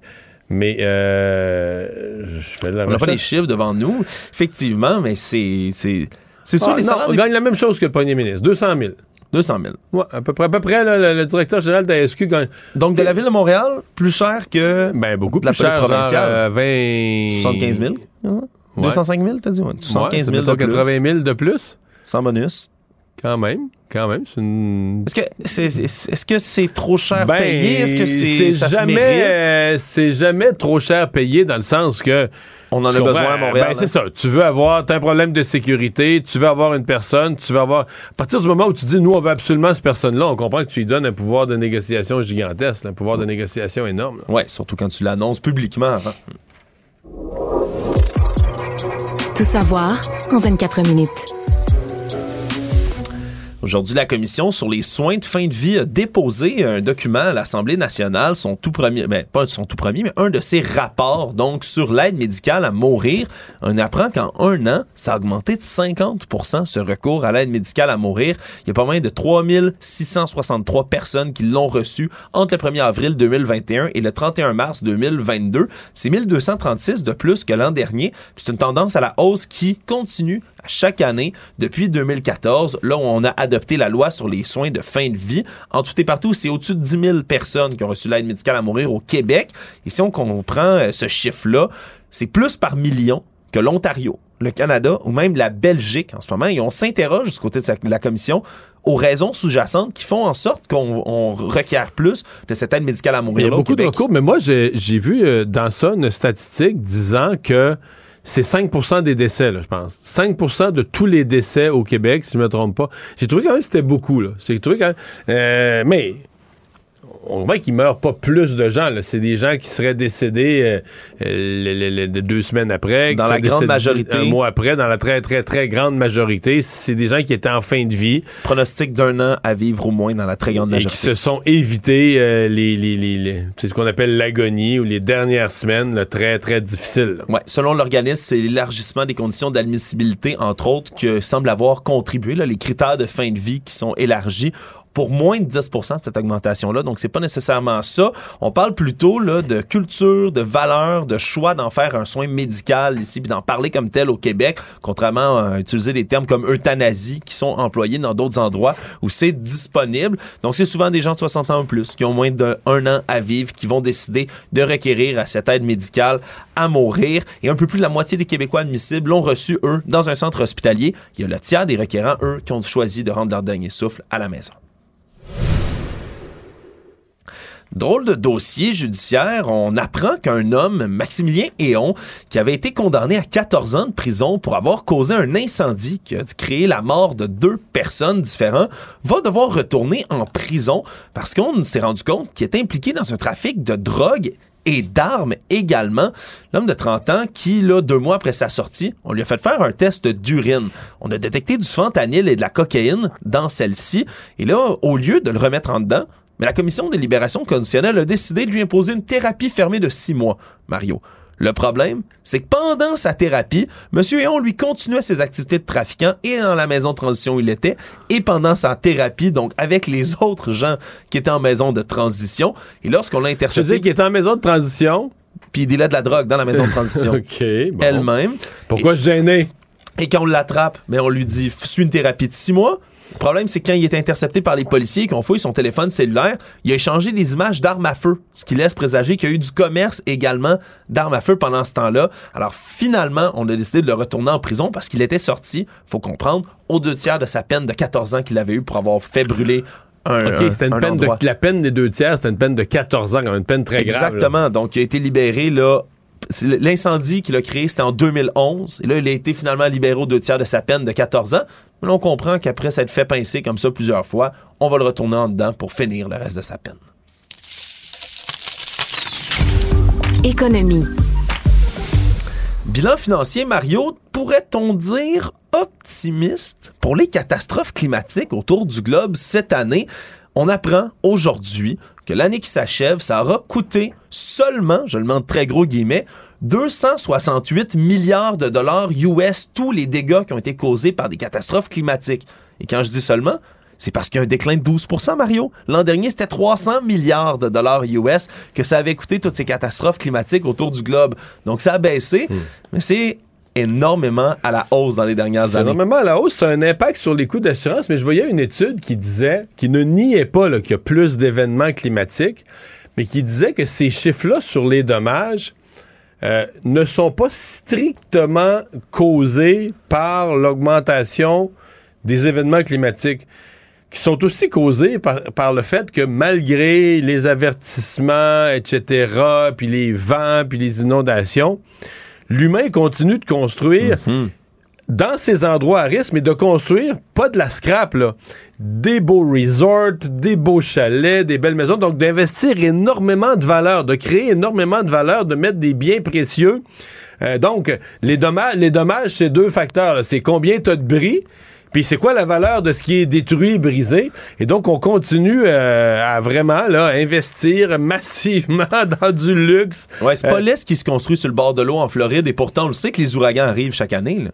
Non, puis ben oui, exactement. La Floride, c'est un exemple. En Floride, quand même, on construit de plus en plus solide, là, de plus en plus résistant. Mais dans beaucoup d'autres endroits du monde, euh, dans des îles, des îles magnifiques, etc., on construit du beau, on construit du chic, peut-être pas que le niveau de solidité cependant de la, euh, de la Floride. Et donc euh, les, euh, ben c'est ça, les dommages quand arrivent des, des, accidents du genre, des accidents météorologiques, ben les dommages sont très très très coûteux. Et quand on dit qu'ils sont de plus en plus fréquents, également des années 80, pour vous donner une idée, les catastrophes climatiques qui coûtaient des dommages d'au moins un milliard de dollars, c'était à tous les 82 jours aux États-Unis qu'on en recensait un à partir de cette année maintenant, c'est à peu près tous les 18 jours, même en comptant l'inflation sur l'argent, à tous les 18 jours, on a au moins une catastrophe dans toutes les catégories, que ce soit des sécheresses, des canicules, des ouragans, des tempêtes, nommez-les. Mais tout ça, ça finit par causer tous les 18 jours au moins un milliard de dollars de dégâts. Le monde en terminant, Mario, une nouvelle qui m'a fait sourire, qui nous parvient de la Corée du Sud à partir d'aujourd'hui. Hier, on a voté la loi, mais ça va commencer à prendre effet jusqu'à l'été prochain. On se prépare. Le Parlement sud-coréen qui a voté pour abandonner son système ancestral de calcul de l'âge. Savais-tu qu'il y a un drôle de système pour calculer l'âge, toi, en Corée du Nord? en Corée du Sud, pardon. je vais te parler, euh, je connais, j'ai étudié le système pour calculer l'âge ici c'est que tu pars de la date de naissance, puis tu gardes combien ça fait d'années que la personne est née. C'est simple, hein? Pourtant, ben, c'est pas comme ça. C'est pas comme ça en Corée. Non. Ça, je dois t'avouer que là, tu, tu, m'intéresses. En Corée du Sud, là, jusque maintenant, donc en juin 2023, quand on comptabilise un bébé qui naît en Corée du Sud, par exemple, a automatiquement un an à sa naissance. On compte pas comme s'il y avait zéro. Il part pas de zéro. non, il part à un an. Il vieillit d'une année. Je dois t'avouer que moi qui est un petit peu a des tocs de mathématiques, tu le dis puis ça me fait mal. Ouais, ça va te faire mal. Attention, t'es pas au bout de tes peines, Mario. Parce que c'est pas logique du tout. Là. Qu'on me pardonne, mais c'est pas logique du tout, du tout. Je pense que t'es pas prêt pour la suite, Mario. T'as un an à ta naissance et tu vieillis d'une année chaque 1er janvier, non pas à ta fête. Fait que si t'es un bébé, par exemple, qui naît un 31 décembre... Donc t'as deux ans le lendemain. Le lendemain matin, t'as deux ans officiellement. Félicitations, tu es un bébé qui a déjà deux ans. Mais là, l'Assemblée nationale a adopté une législation en disant, mais non seulement ça, ça coûte, ça coûte de l'argent, ça compte. toi Donc là, le pays, le pays où est fabriqué mon sel, les gens, les génies qui ont fabriqué mon cellulaire, qui, qui, sont forcément des scientifiques d'infiniment haut niveau, euh, rationnels, que tu peux pas développer des technologies de même, qui ont développé Hyundai, Kia, des mécanismes extrêmement complexe, technologique. Mais c'est ça, c'est la méthode ancestrale. Fait qu'on comprend que les gens. Fait quand tu nais le 31 décembre, t'as un an, le lendemain, 1er janvier, t'as deux ans. Exact, mais là, c'est deux ans selon la méthode ancestrale. Parce qu'il y en a maintenant, évidemment, avec la mondialisation qui calcule leur âge de manière régulière, le système international. Mais là, on a adopté une loi pour régulariser tout ça parce que, faut comprendre, là, par exemple, à Séoul, c'est encore différent l'âge des ressortissants pour consommer de l'alcool ou fumer. Pour l'âge légal, c'est un décompte des ans à partir de zéro de la naissance, mais à tous les 1er janvier. Ça, c'était pour l'alcool. Troisième façon de calculer l'âge. Troisième façon de calculer l'âge. Et là, en plus, ben, on utilisait le système international pour certains documents médicaux depuis les années 60. Alors, je te donne un exemple. Par exemple, en cette date aujourd'hui, une personne qui serait née le 31 décembre 1992 aurait 29 ans selon le système international. 30 ans selon le système sud-coréen traditionnel et selon le système de l'âge coréen qui est utilisé médicalement, 31 ans. Donc, tu as trois âges différents. J'ai mal à la tête. C'est ce qu'on va abolir à partir de maintenant en Corée du Sud. Résumer l'actualité en 24 minutes, c'est mission accomplie. Tout savoir en 24 minutes. Un nouvel épisode chaque jour en semaine. Partagez et réécoutez sur toutes les plateformes audio. Disponible aussi en audiovisuel sur l'application Cube et le site cube.ca. Une production Cube Radio. Mario Dumont probablement capable de vous battre à n'importe quel jeu de société tout en débattant des enjeux de société.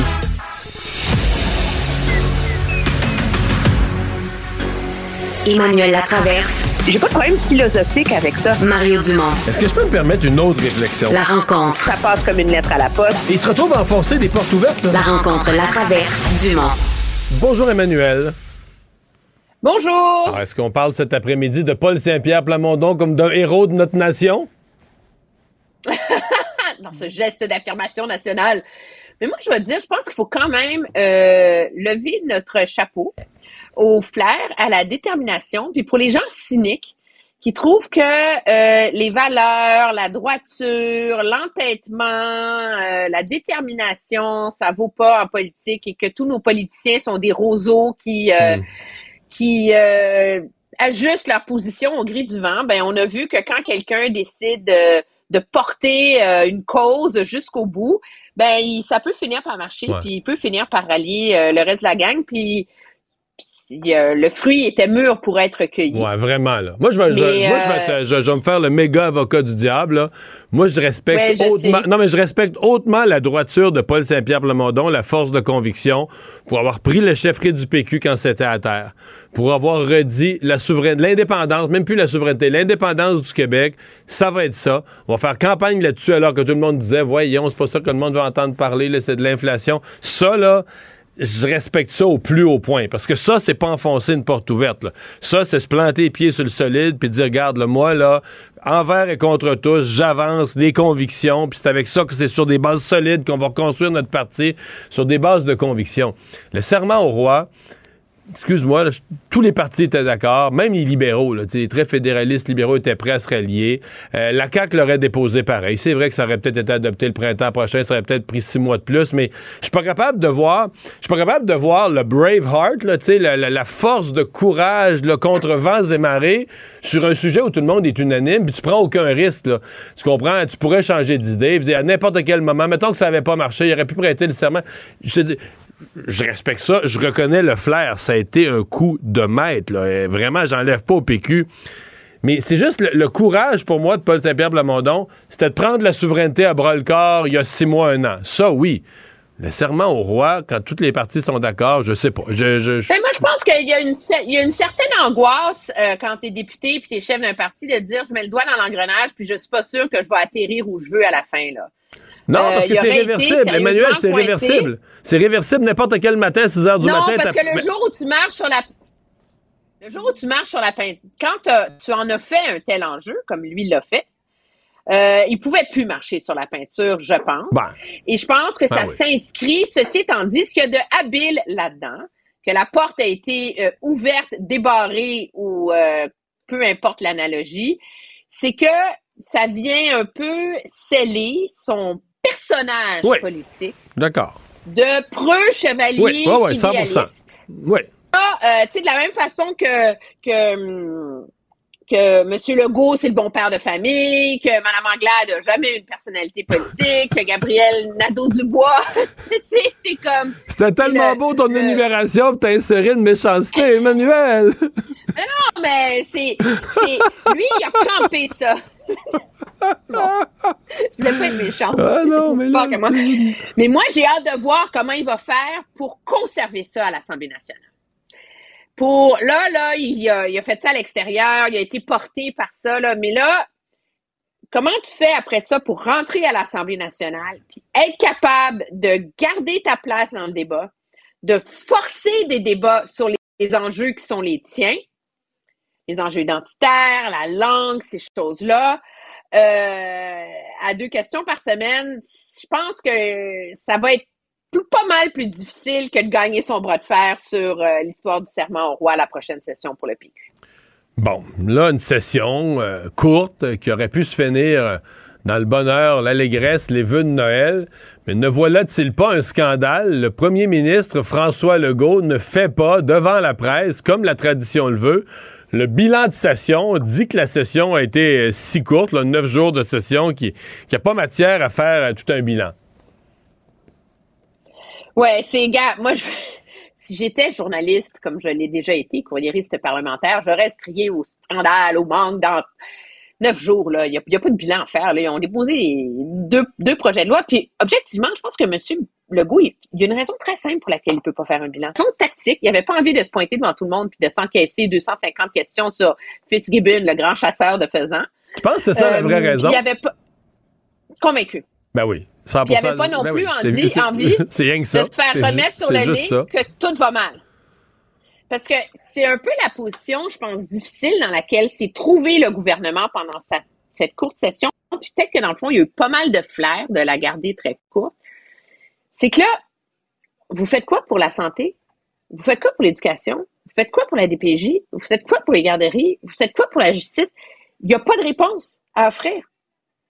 Puis, on est de plus en plus nombreux à regarder ça et à dire, écoute, à mon ami, il faut que l'État reprenne le contrôle de ses missions essentielles. Là, plus le temps passe, plus ça va mal. Alors, c'est mieux de taper un 12 heures de mauvaise presse et d'indignation sur le fait que tu n'as pas fait de bilan que euh, d'aller te présenter dans un derby de démolition. Moi, je pense, personnellement, je pense que c'est beaucoup l'affaire Fitzgibbon. Parce que cette semaine, on a bien senti que François Legault s'est dit ils ont dit à Fitzgibbon, au cabinet du premier ministre, garde, débrouille-toi avec tes affaires, débrouille-toi avec tes faisans. Euh, puis ils se sont dit, si le premier ministre commande ça, va te faire plumer, là, puis euh, va te faire plumer avec tes faisans, mais pas nous. Et là, ils se sont dit, si le premier ministre commande ça, il grossit l'affaire. Peu importe la phrase qu'il dit, il gonfle l'affaire, là. Puis là, il se fait poser des questions comme, ben là, s'il y a un blanc de le commissaire à l'éthique, cette fois-ci, vous allez faire quoi? Puis là, c'est-à-dire, peu importe ce qu'il répond, étant le premier ministre, tout mot qui sort de sa bouche sur le sujet vient grossir l'affaire. Et moi, je pense que c'est là qu'il s'est dit non. Euh, je vais, on va laisser Fitzgibbon se débrouiller avec ses, avec ses patentes et puis euh, avec ses poules, là, puis je veux dire, on va pas... plumes. ouais, ouais, on va pas, on va pas grossir ça. C'est le genre de truc pour, ou pour M. Legault, tu mets le début dans l'engrenage au début du point de presse. Puis au bout de 45 minutes, là, ah, ben tu as laissé le bras au complet. Ben, c'est sûr, c'est évident. Euh, bon, euh, parlons de... Ben, là, on a parlé du PQ, mais parmi les partis d'opposition qui se sont souillés en prêtant serment et qui ont siégé, euh, c'est qui pour toi qui est le gagnant? le Parti libéral, le Québec solidaire? Je pense que, vraiment, bravo au Parti libéral d'être retombé sur ses pattes. Euh, parce que ça allait tellement mal, c'était tellement un freak show cette histoire-là qu'on les a quand même vus rentrer à l'Assemblée nationale. Je pense que c'est là que tu vois le fruit de l'expérience, d'une équipe qui a de l'expérience, d'un leader qui a de l'expérience, de, de recherchistes, de tout ça. C'est l'histoire et la force du Parti libéral là, les a comme aidés à se, à se renchausser. Là. Mais sur le fond, je pense que le virage coup de la vie de Québec solidaire est plus réussi. Ah ouais? Parce que moi, quand j'écoute les deux, j'écoute les questions de, du Parti libéral, puis j'entends un parti qui cherche à trouver des façons de critiquer le gouvernement. Tu sais, c'est pas... Euh, c'est pas euh, c'est pas clair tu sais c'est clair dans le sens que tu sais la santé va mal euh, il, il, manque pas de sujet là puis de toujours amener ça à la pénurie de main-d'œuvre. C'est comme si je cherche le narratif, je cherche l'histoire qui nous compte. je trouve que chez Québec solidaire, l'idée de ramener ça à des faits concrets, c'est sûr que ça que ça scelle leur côté très euh, gauchiste, socialiste, euh, etc. Là. Mais je trouve que c'est plus efficace, objectivement. Toi, t'es pas, pas d'accord, tout. Moi, je trouve. Euh, en fait, je trouve que le gouvernement l'a eu facile. Je trouve que le gouvernement s'est pas fait brasser. Compte tenu de comment tu viens de le nommer, je ne ferai pas ta litanie, là, mais santé, justice, DPJ, éducation, tout ce qui va mal dans les écoles. Je trouve que le gouvernement l'a eu quand même. L'opposition, ben, c'est une petite session en même temps. L'opposition n'a pas brassé si fort. Euh, pour moi, l'histoire de la session, là, s'est jouée. la session était tellement courte. ce qui s'est joué, à mon avis, puis si je pense déjà, tu vas dire, je suis rendu loin, on sort des élections et il y a deux mois passés, puis je suis déjà rendu dans quatre ans. Mais pour moi, le gros fait de cette session-là, c'est les temps de parole et surtout les budgets de recherche considérables que Québec solidaire s'est obtenu. Puis ce qu'on a vu à date, Emmanuel, c'est que Québec solidaire, c'est un parti structuré, organisé, qui obtient. Regarde comment, d'une élection à l'autre, comment ils sont mieux organisés. Ils utilisent bien l'argent, là, autant les dons de leurs donateurs que mhm. les, fonds publics qui leur sont remis. ils ont été habitués à fonctionner avec des moyens limités. Fait que quand ils en ont plus, ils se gaspillent, ils gaspillent pas l'argent à faire des conneries. Là, ils, ils, embauchent des ressources utiles. Et moi, je pense que là, ils se sont donné les bases, beaucoup de temps de parole à l'Assemblée, beaucoup d'argent en budget de recherche, mais qui vont utiliser pas rien que pour la recherche, pour s'organiser, pour se structurer des communications, etc. Et moi, je pense que sur quatre ans, peut-être un des faits les plus déterminants de la nouvelle donne politique, c'est à quel point Québec, solidaire s'est donné. Moi, dans ma tête, ils se sont coulés des structures en béton, là. Fait que cet automne, ça n'a pas donné grand-chose. On a vu une fondation, là, tu comprends, puis elle s'y met pas encore toute durcie partout. Mais c'est ça que je vois, moi, de la session, plus que ce qui s'est passé en Chambre qui m'a sincèrement pas tant que ça impressionné. Oui, mais je pense que le, c'est l'avantage d'un gouvernement qui fait face à euh, un parti libéral qui cherche ses repères, OK, encore. Euh, puis donc, après ça, ben, tu as le reste d'une opposition qui est fractionnée. Euh, puis ça, ça, ça, sert énormément, je pense, euh, le gouvernement. Euh, puis on va voir si, avec la rentrée parlementaire au mois de, de janvier, plutôt février, objectivement, là, mais si on va voir une opposition plus, plus efficace peut-être, parce que objectivement, je pense que tu as raison que le gouvernement il peut rentrer pour ses vacances de Noël dire on l'a échappé belle. D'ailleurs, on l'a pas fait dans nos, euh, dans nos nouvelles puis tout ça, mais Angus Reid, là, son suivi euh, mensuel ou bimensuel, je sais pas si c'est au mois ou aux deux mois, mais tu sais, ça revient souvent. Ils prennent les dix premiers ministres du Canada, là, des provinces, puis ils regardent leur taux, leur taux, de confiance. Mais Legault avait, M. Legault avait baissé quand même pas mal euh, au sortir de la dernière vague de la pandémie, puis du couvre-feu, puis jusqu'à l'élection, il avait baissé pas mal. Et là, tout à coup, pouf, le début décembre, il est repassé premier au Canada, le plus, le plus haut taux de confiance de tous les premiers les premiers ministres des provinces, là? Oui, 57% quand même, là. Alors, euh, il, est, loin en avance. Le deuxième, c'est le nouveau euh, premier ministre de la Colombie-Britannique qui vient d'être élu. Donc, je pense qu'il est encore peut-être dans une dans une lune de miel. Là. Euh, et mais après ça, ça ça commence à dégringoler assez vite. Mais donc, il bénéficie encore de cette de cette bonne foi-là. Mais moi, je sens qu'il commence à y avoir une, fatigue face à l'ampleur des problèmes et l'absence de solutions. Mais c'est la difficulté aussi d'un premier ministre qui vient d'avoir des nouveaux ministres. Puis là, ben, il peut pas se pointer devant tout le monde et dire, oui, mais regardez, le plan de Mme Roy Mme un, tel, Monsieur un tel. On n'a pas encore compris c'est quoi le plan du ministre de l'Éducation, là. Alors, le seul qui a un plan, c'est du B, puis c'est le plan le plus compliqué à mettre de l'avant. Je pense qu'il va envoyer beaucoup de ministres à la table à dessin pour arriver avec euh, des débuts de réponse au mois de février. Merci, Emmanuel. Bonne fin de semaine. Au revoir. Au revoir.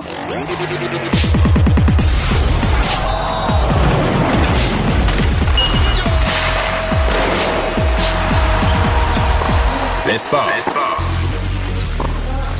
Et au sport aujourd'hui, c'est Louis-Antoine Lemire. Salut! Bonjour Mario, comment ça va? Ça va bien. Et là, j'avoue que là, je me fais ramasser par mes amis à qui je dis toujours que c'est plate le soccer et qu'il se passe rien. Parce qu'après-midi, j'ai l'air fou d'avoir déjà dit qu'il se passe rien au soccer. Ah, tu as tout à fait raison. C'était deux rencontres complètement endiablées. On commence par la plus récente, donc c'était le Pays-Bas euh, qui affrontait l'Argentine. L'Argentine, Mario. Puis à un certain point, on pouvait penser que c'était fini puis que ce serait euh, comme euh, dans le sac facile pour l'Argentine, là. Exactement, comme une promenade dans le parc en bon français.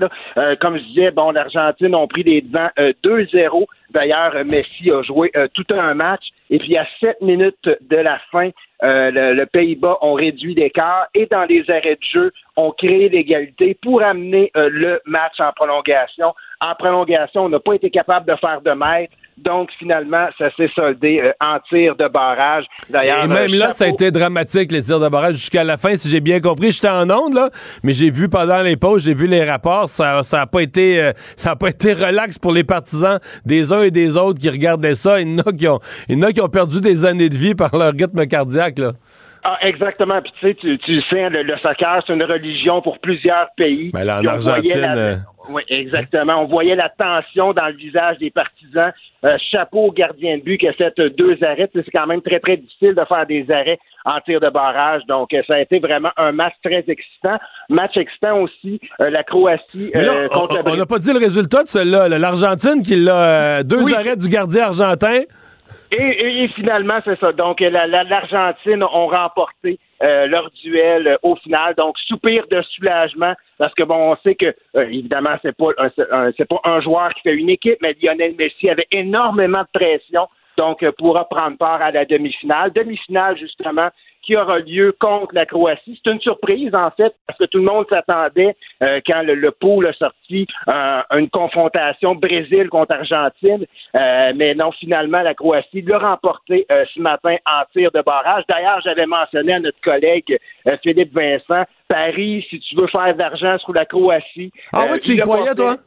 Non, j'y croyais pas, mais je lui dis, tu sais, des fois, quand tu veux parier puis tu veux faire de l'argent, faut prendre des risques. Et puis, euh, bon, il m'a pas écouté, donc il est pas plus riche. Mais là, ouais, c'est ça. Non, mais d'abord, sur aussi, ce match-là, euh, le Brésil prend l'avance relativement rapidement dans le match. Tu sais, dans les deux cas, tu pouvais avoir l'impression que le favori, euh, la machine était partie, là.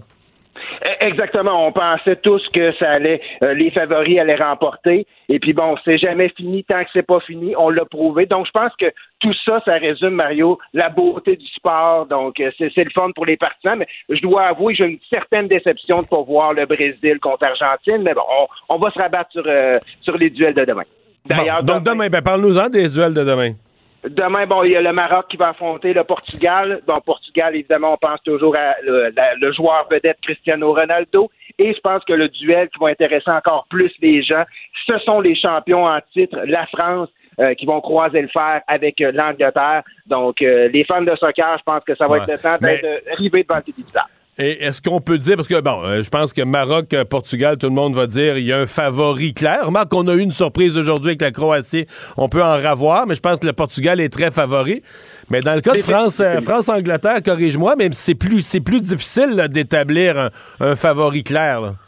Oui, ça va être plus difficile d'établir. Moi, je pense que je donne un, léger avantage à la France, même si je, préférais voir l'Angleterre l'emporter. Euh, mais je, ça va être âprement discuté de nouveau. Puis euh, bon, on n'est pas à une surprise près. Alors, euh, ne parie pas ta maison, Mario, en fin de semaine sur un des deux résultats. Et il y a un ancien joueur du Canadien, favori de la foule, qui est en ville en fin de semaine pour affronter le tricolore. Exactement. Tu as Philippe Dano qui revient. D'ailleurs, Philippe Dano qui a joué son 500e match dans le circuit Batman cette semaine. Hier, en fait, euh, les Kings étaient en visite à Los Angeles, euh, étaient en visite à Toronto, pardon.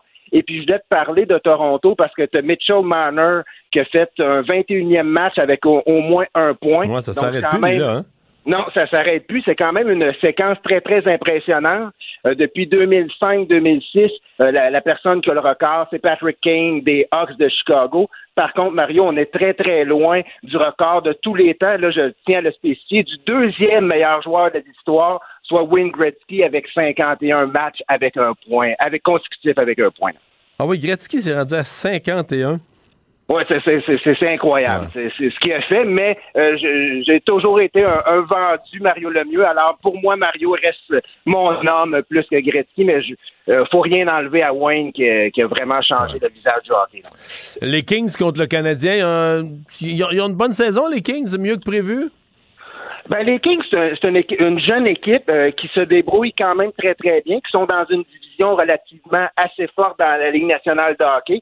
Donc, ça va être un bon match. On sait que les Kings, l'an passé, ont relativement surpris, se sont fait sortir par les Oilers d'Edmonton, mais quand même, c'est une équipe en devenir. Donc, ça va être un, duel euh, qui devrait être chaudement euh, le Canadien, eux autres, sont, en feu. Euh, le voyage dans l'Ouest a quand même été très, très fructueux. Mais des fois, après un long voyage, leur premier match de retour à la maison, il y a une rumeur, des fois, elle fait que les gars, ils jambes molles. Je sais pas si ça va se produire.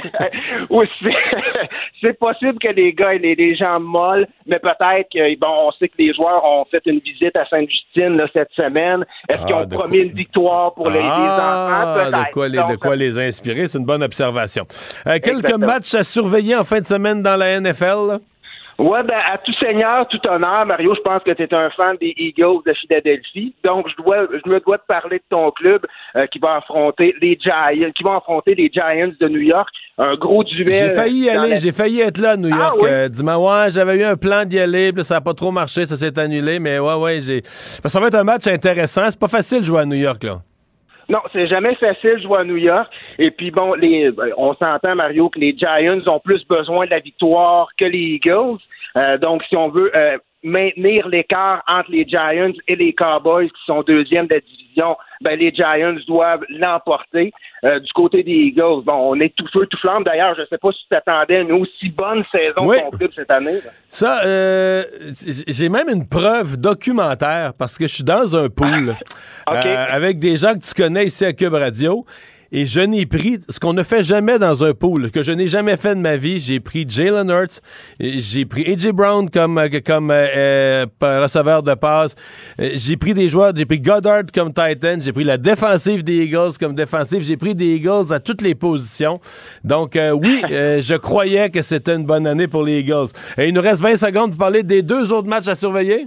Oui, euh, rapidement, euh, euh, les Jets de New York contre les Bills de Buffalo, Laurent Duvernay tardif dans les, dans les ouais, ouais, Et finalement, mon club, les Buccaneers, vont euh, s'en aller jouer à San Francisco contre les 49ers, contre un corps arrière recru. Le corps arrière a 22 ans et Brady a 23 ans dans la NFL. Donc, un petit clash dans ce duel. La, la, recrue qui a battu les Dolphins la semaine passée. Fait qu'il faut faire attention. Hey, merci. Merci, Mario. Bon week-end. Mario Dumont. Sous ses airs sérieux, se cache un gars qui ne se prend pas au sérieux. Cube Radio. En direct à LCN. C'est le moment d'aller retrouver notre collègue Mario Dumont. Bonsoir, Mario. Bonsoir. Fin de la session parlementaire aujourd'hui à Québec. Bon, ça a été une courte session. Et contrairement à la tradition, le premier ministre François Legault n'a pas fait de bilan devant la presse. Euh, n'a pas choisi de répondre aux questions. Euh, il, en fait, il a choisi de ne pas répondre aux questions des journalistes, mais plutôt a décidé de faire son bilan sur les réseaux sociaux. Avec 90 députés, Mario, est-ce que c'est acceptable? Bon, est-ce que c'est acceptable? Son explication euh, tient jusqu'à un certain point la route. D'abord, ce qu'il fait de ces réseaux sociaux, c'est de l'autopromotion. Ce n'est pas, un bilan au sens d'un bilan de répondre aux questions. il n'y a pas tort. C'est vrai que c'est une courte session de neuf journées, mais qu'on comprend qu'il n'y a pas un énorme bilan à faire. Maintenant, on va se dire la vérité. Si, si on accepte le fait qu'il n'y a pas fait de conférence de presse, on va au moins se dire la vraie raison. Euh, c'est l'affaire Fitzgibbon. C'est juste ça qui le fatigue. Mm. Puis il se disait, je vais avoir à commenter ça. C'est ça la véritable raison. Ben, c'est sûr que si ça avait été une session, de, une session habituelle de, trois mois, ce serait hautement inacceptable. Là, il y a comme une excuse. La session a été courte. C'est juste neuf jours. C'est sûr que dans une aussi courte session, il n'y a, pas, a pas un million d'affaires à faire le bilan. Ils ont fait un petit projet de loi sur l'inflation, puis celle sur le serment au roi. Fait qu'il n'y a pas beaucoup de choses, mais nommons la vraie raison. La vraie raison, c'est qu'il s'est dit, euh, l'affaire Fitzgibbon, là, euh, c'est clair, le cabinet, le cabinet du premier ministre a dit, garde là, Pierre, là, arrange-toi avec tes faisans. Là. On va pas se faire plumer à ta place à la place de tes faisans. Arrange-toi avec tes affaires. Commande ça toi-même. Euh, et, et monsieur, monsieur Legault dit, ben moi, si je commande ça, peu importe la phrase que je dis, je grossis l'affaire. Là. Donc, il est mieux pas, pas avoir à commenter ça. Et ce faisant, il n'a pas fait de. Il a rompu, et c'est ça qui est un peu tannant. Il a rompu avec cette tradition. Je pense qu'il va en refaire. C'est pas comme une nouvelle tradition, puis qu'il en fera plus jamais. Il va en refaire dans les autres sessions. Mais cette fois-ci, il a sauté un tour. C'est malheureux. Monsieur Fitzgibbon, qui fait encore l'objet d'une autre enquête, la commissaire à l'éthique, Mario, il a déjà reçu trois blâmes. Ça donne quoi d'accumuler les blâmes si finalement rien ne change? Dans un des cas, en fait, il a dû carrément se retirer comme ministre. M. Legault l'a renommé après, mais il y a déjà eu quand même une conséquence. Bon, là, cette fois-ci, il a l'air absolument convaincu qu'il n'y aura pas de blâme. Moi, je suis pas si sûr que ça. Pas que ce que je pense qu'il a fait, c'est un si gigantesque scandale. si des gens voulaient se négocier une subvention on the side, là, il n'y a pas besoin d'aller à la chasse aux faisans. Ils, pensent qu'ils connaissent, euh, Pierre Fitzgibbon, puis ont son numéro de téléphone. Fait, mais c'est plus l'image que ça donne de le voir. Mettons aujourd'hui, dire Ah ben là, euh, les enquêtes, c'est ma sixième, oh ouais, puis il va en avoir d'autres. Sous-entendu, ben garde, nous, je vais continuer à faire mes affaires, je m'en fous de la commissaire à l'éthique, puis il va y avoir il va y en avoir d'autres enquêtes dans le futur, puis je ferai pas attention, puis je m'en fous. C'est euh, moi je trouve que c'est indisposant pour on, comprend comment il se sent. Lui a l'impression que la commissaire à l'éthique est rendue dans sa vie privée, puis c'est pas parce qu'il était là en politique qu'il a plus le droit de voir ses amis, puis il y a un bout, il y a un bout où il a raison. Puis il y a un bout ça c'est un malaise pour son premier ministre, puis il faudrait qu'il fasse plus attention. Puis il y a un bout où, euh, regarde, c'est vrai que des fois, la commissaire à l'éthique s'est rendu loin en 2022, puis dans ta vie privée, mais il y a un bout où il faut un encadrement éthique. Euh, je veux dire, il distribue énormément de, des dizaines, des centaines de millions, puis il faut un, encadrement éthique, puis il peut pas s'en foutre. Puis je trouve que le ton qu'il a pris aujourd'hui, moi, si j'étais François Legault, euh, je serais mal à l'aise. Hum, serment au roi, bonne affaire de fête de régler. Mario, une victoire pour les trois députés? Oui, c'est une victoire pour les députés du, du PQ. Moi, je dois dire, j'écoute autour de moi. Moi, je reconnais que c'est une victoire. Je reconnais qu'ils ont très bien joué leur carte. Maintenant, si vous me demandez, moi, si les gens qui parlent de courage de Paul Saint-Pierre Plamondon, si vous me posez la question à moi, le grand courage de Paul Saint-Pierre Blamondon, c'est d'être reparti comme chef d'un parti qui était à terre il y a un an et d'avoir rebâti et d'avoir remis l'indépendance en disant, regarde, là, même si c'est pas populaire, les gens disent, ah, parle pas de ça d'indépendance. Non. D'avoir remis l'indépendance au centre de, son action politique quand on lui demandait de faire le contraire ou on lui suggérait de faire le contraire, ça, c'est du courage.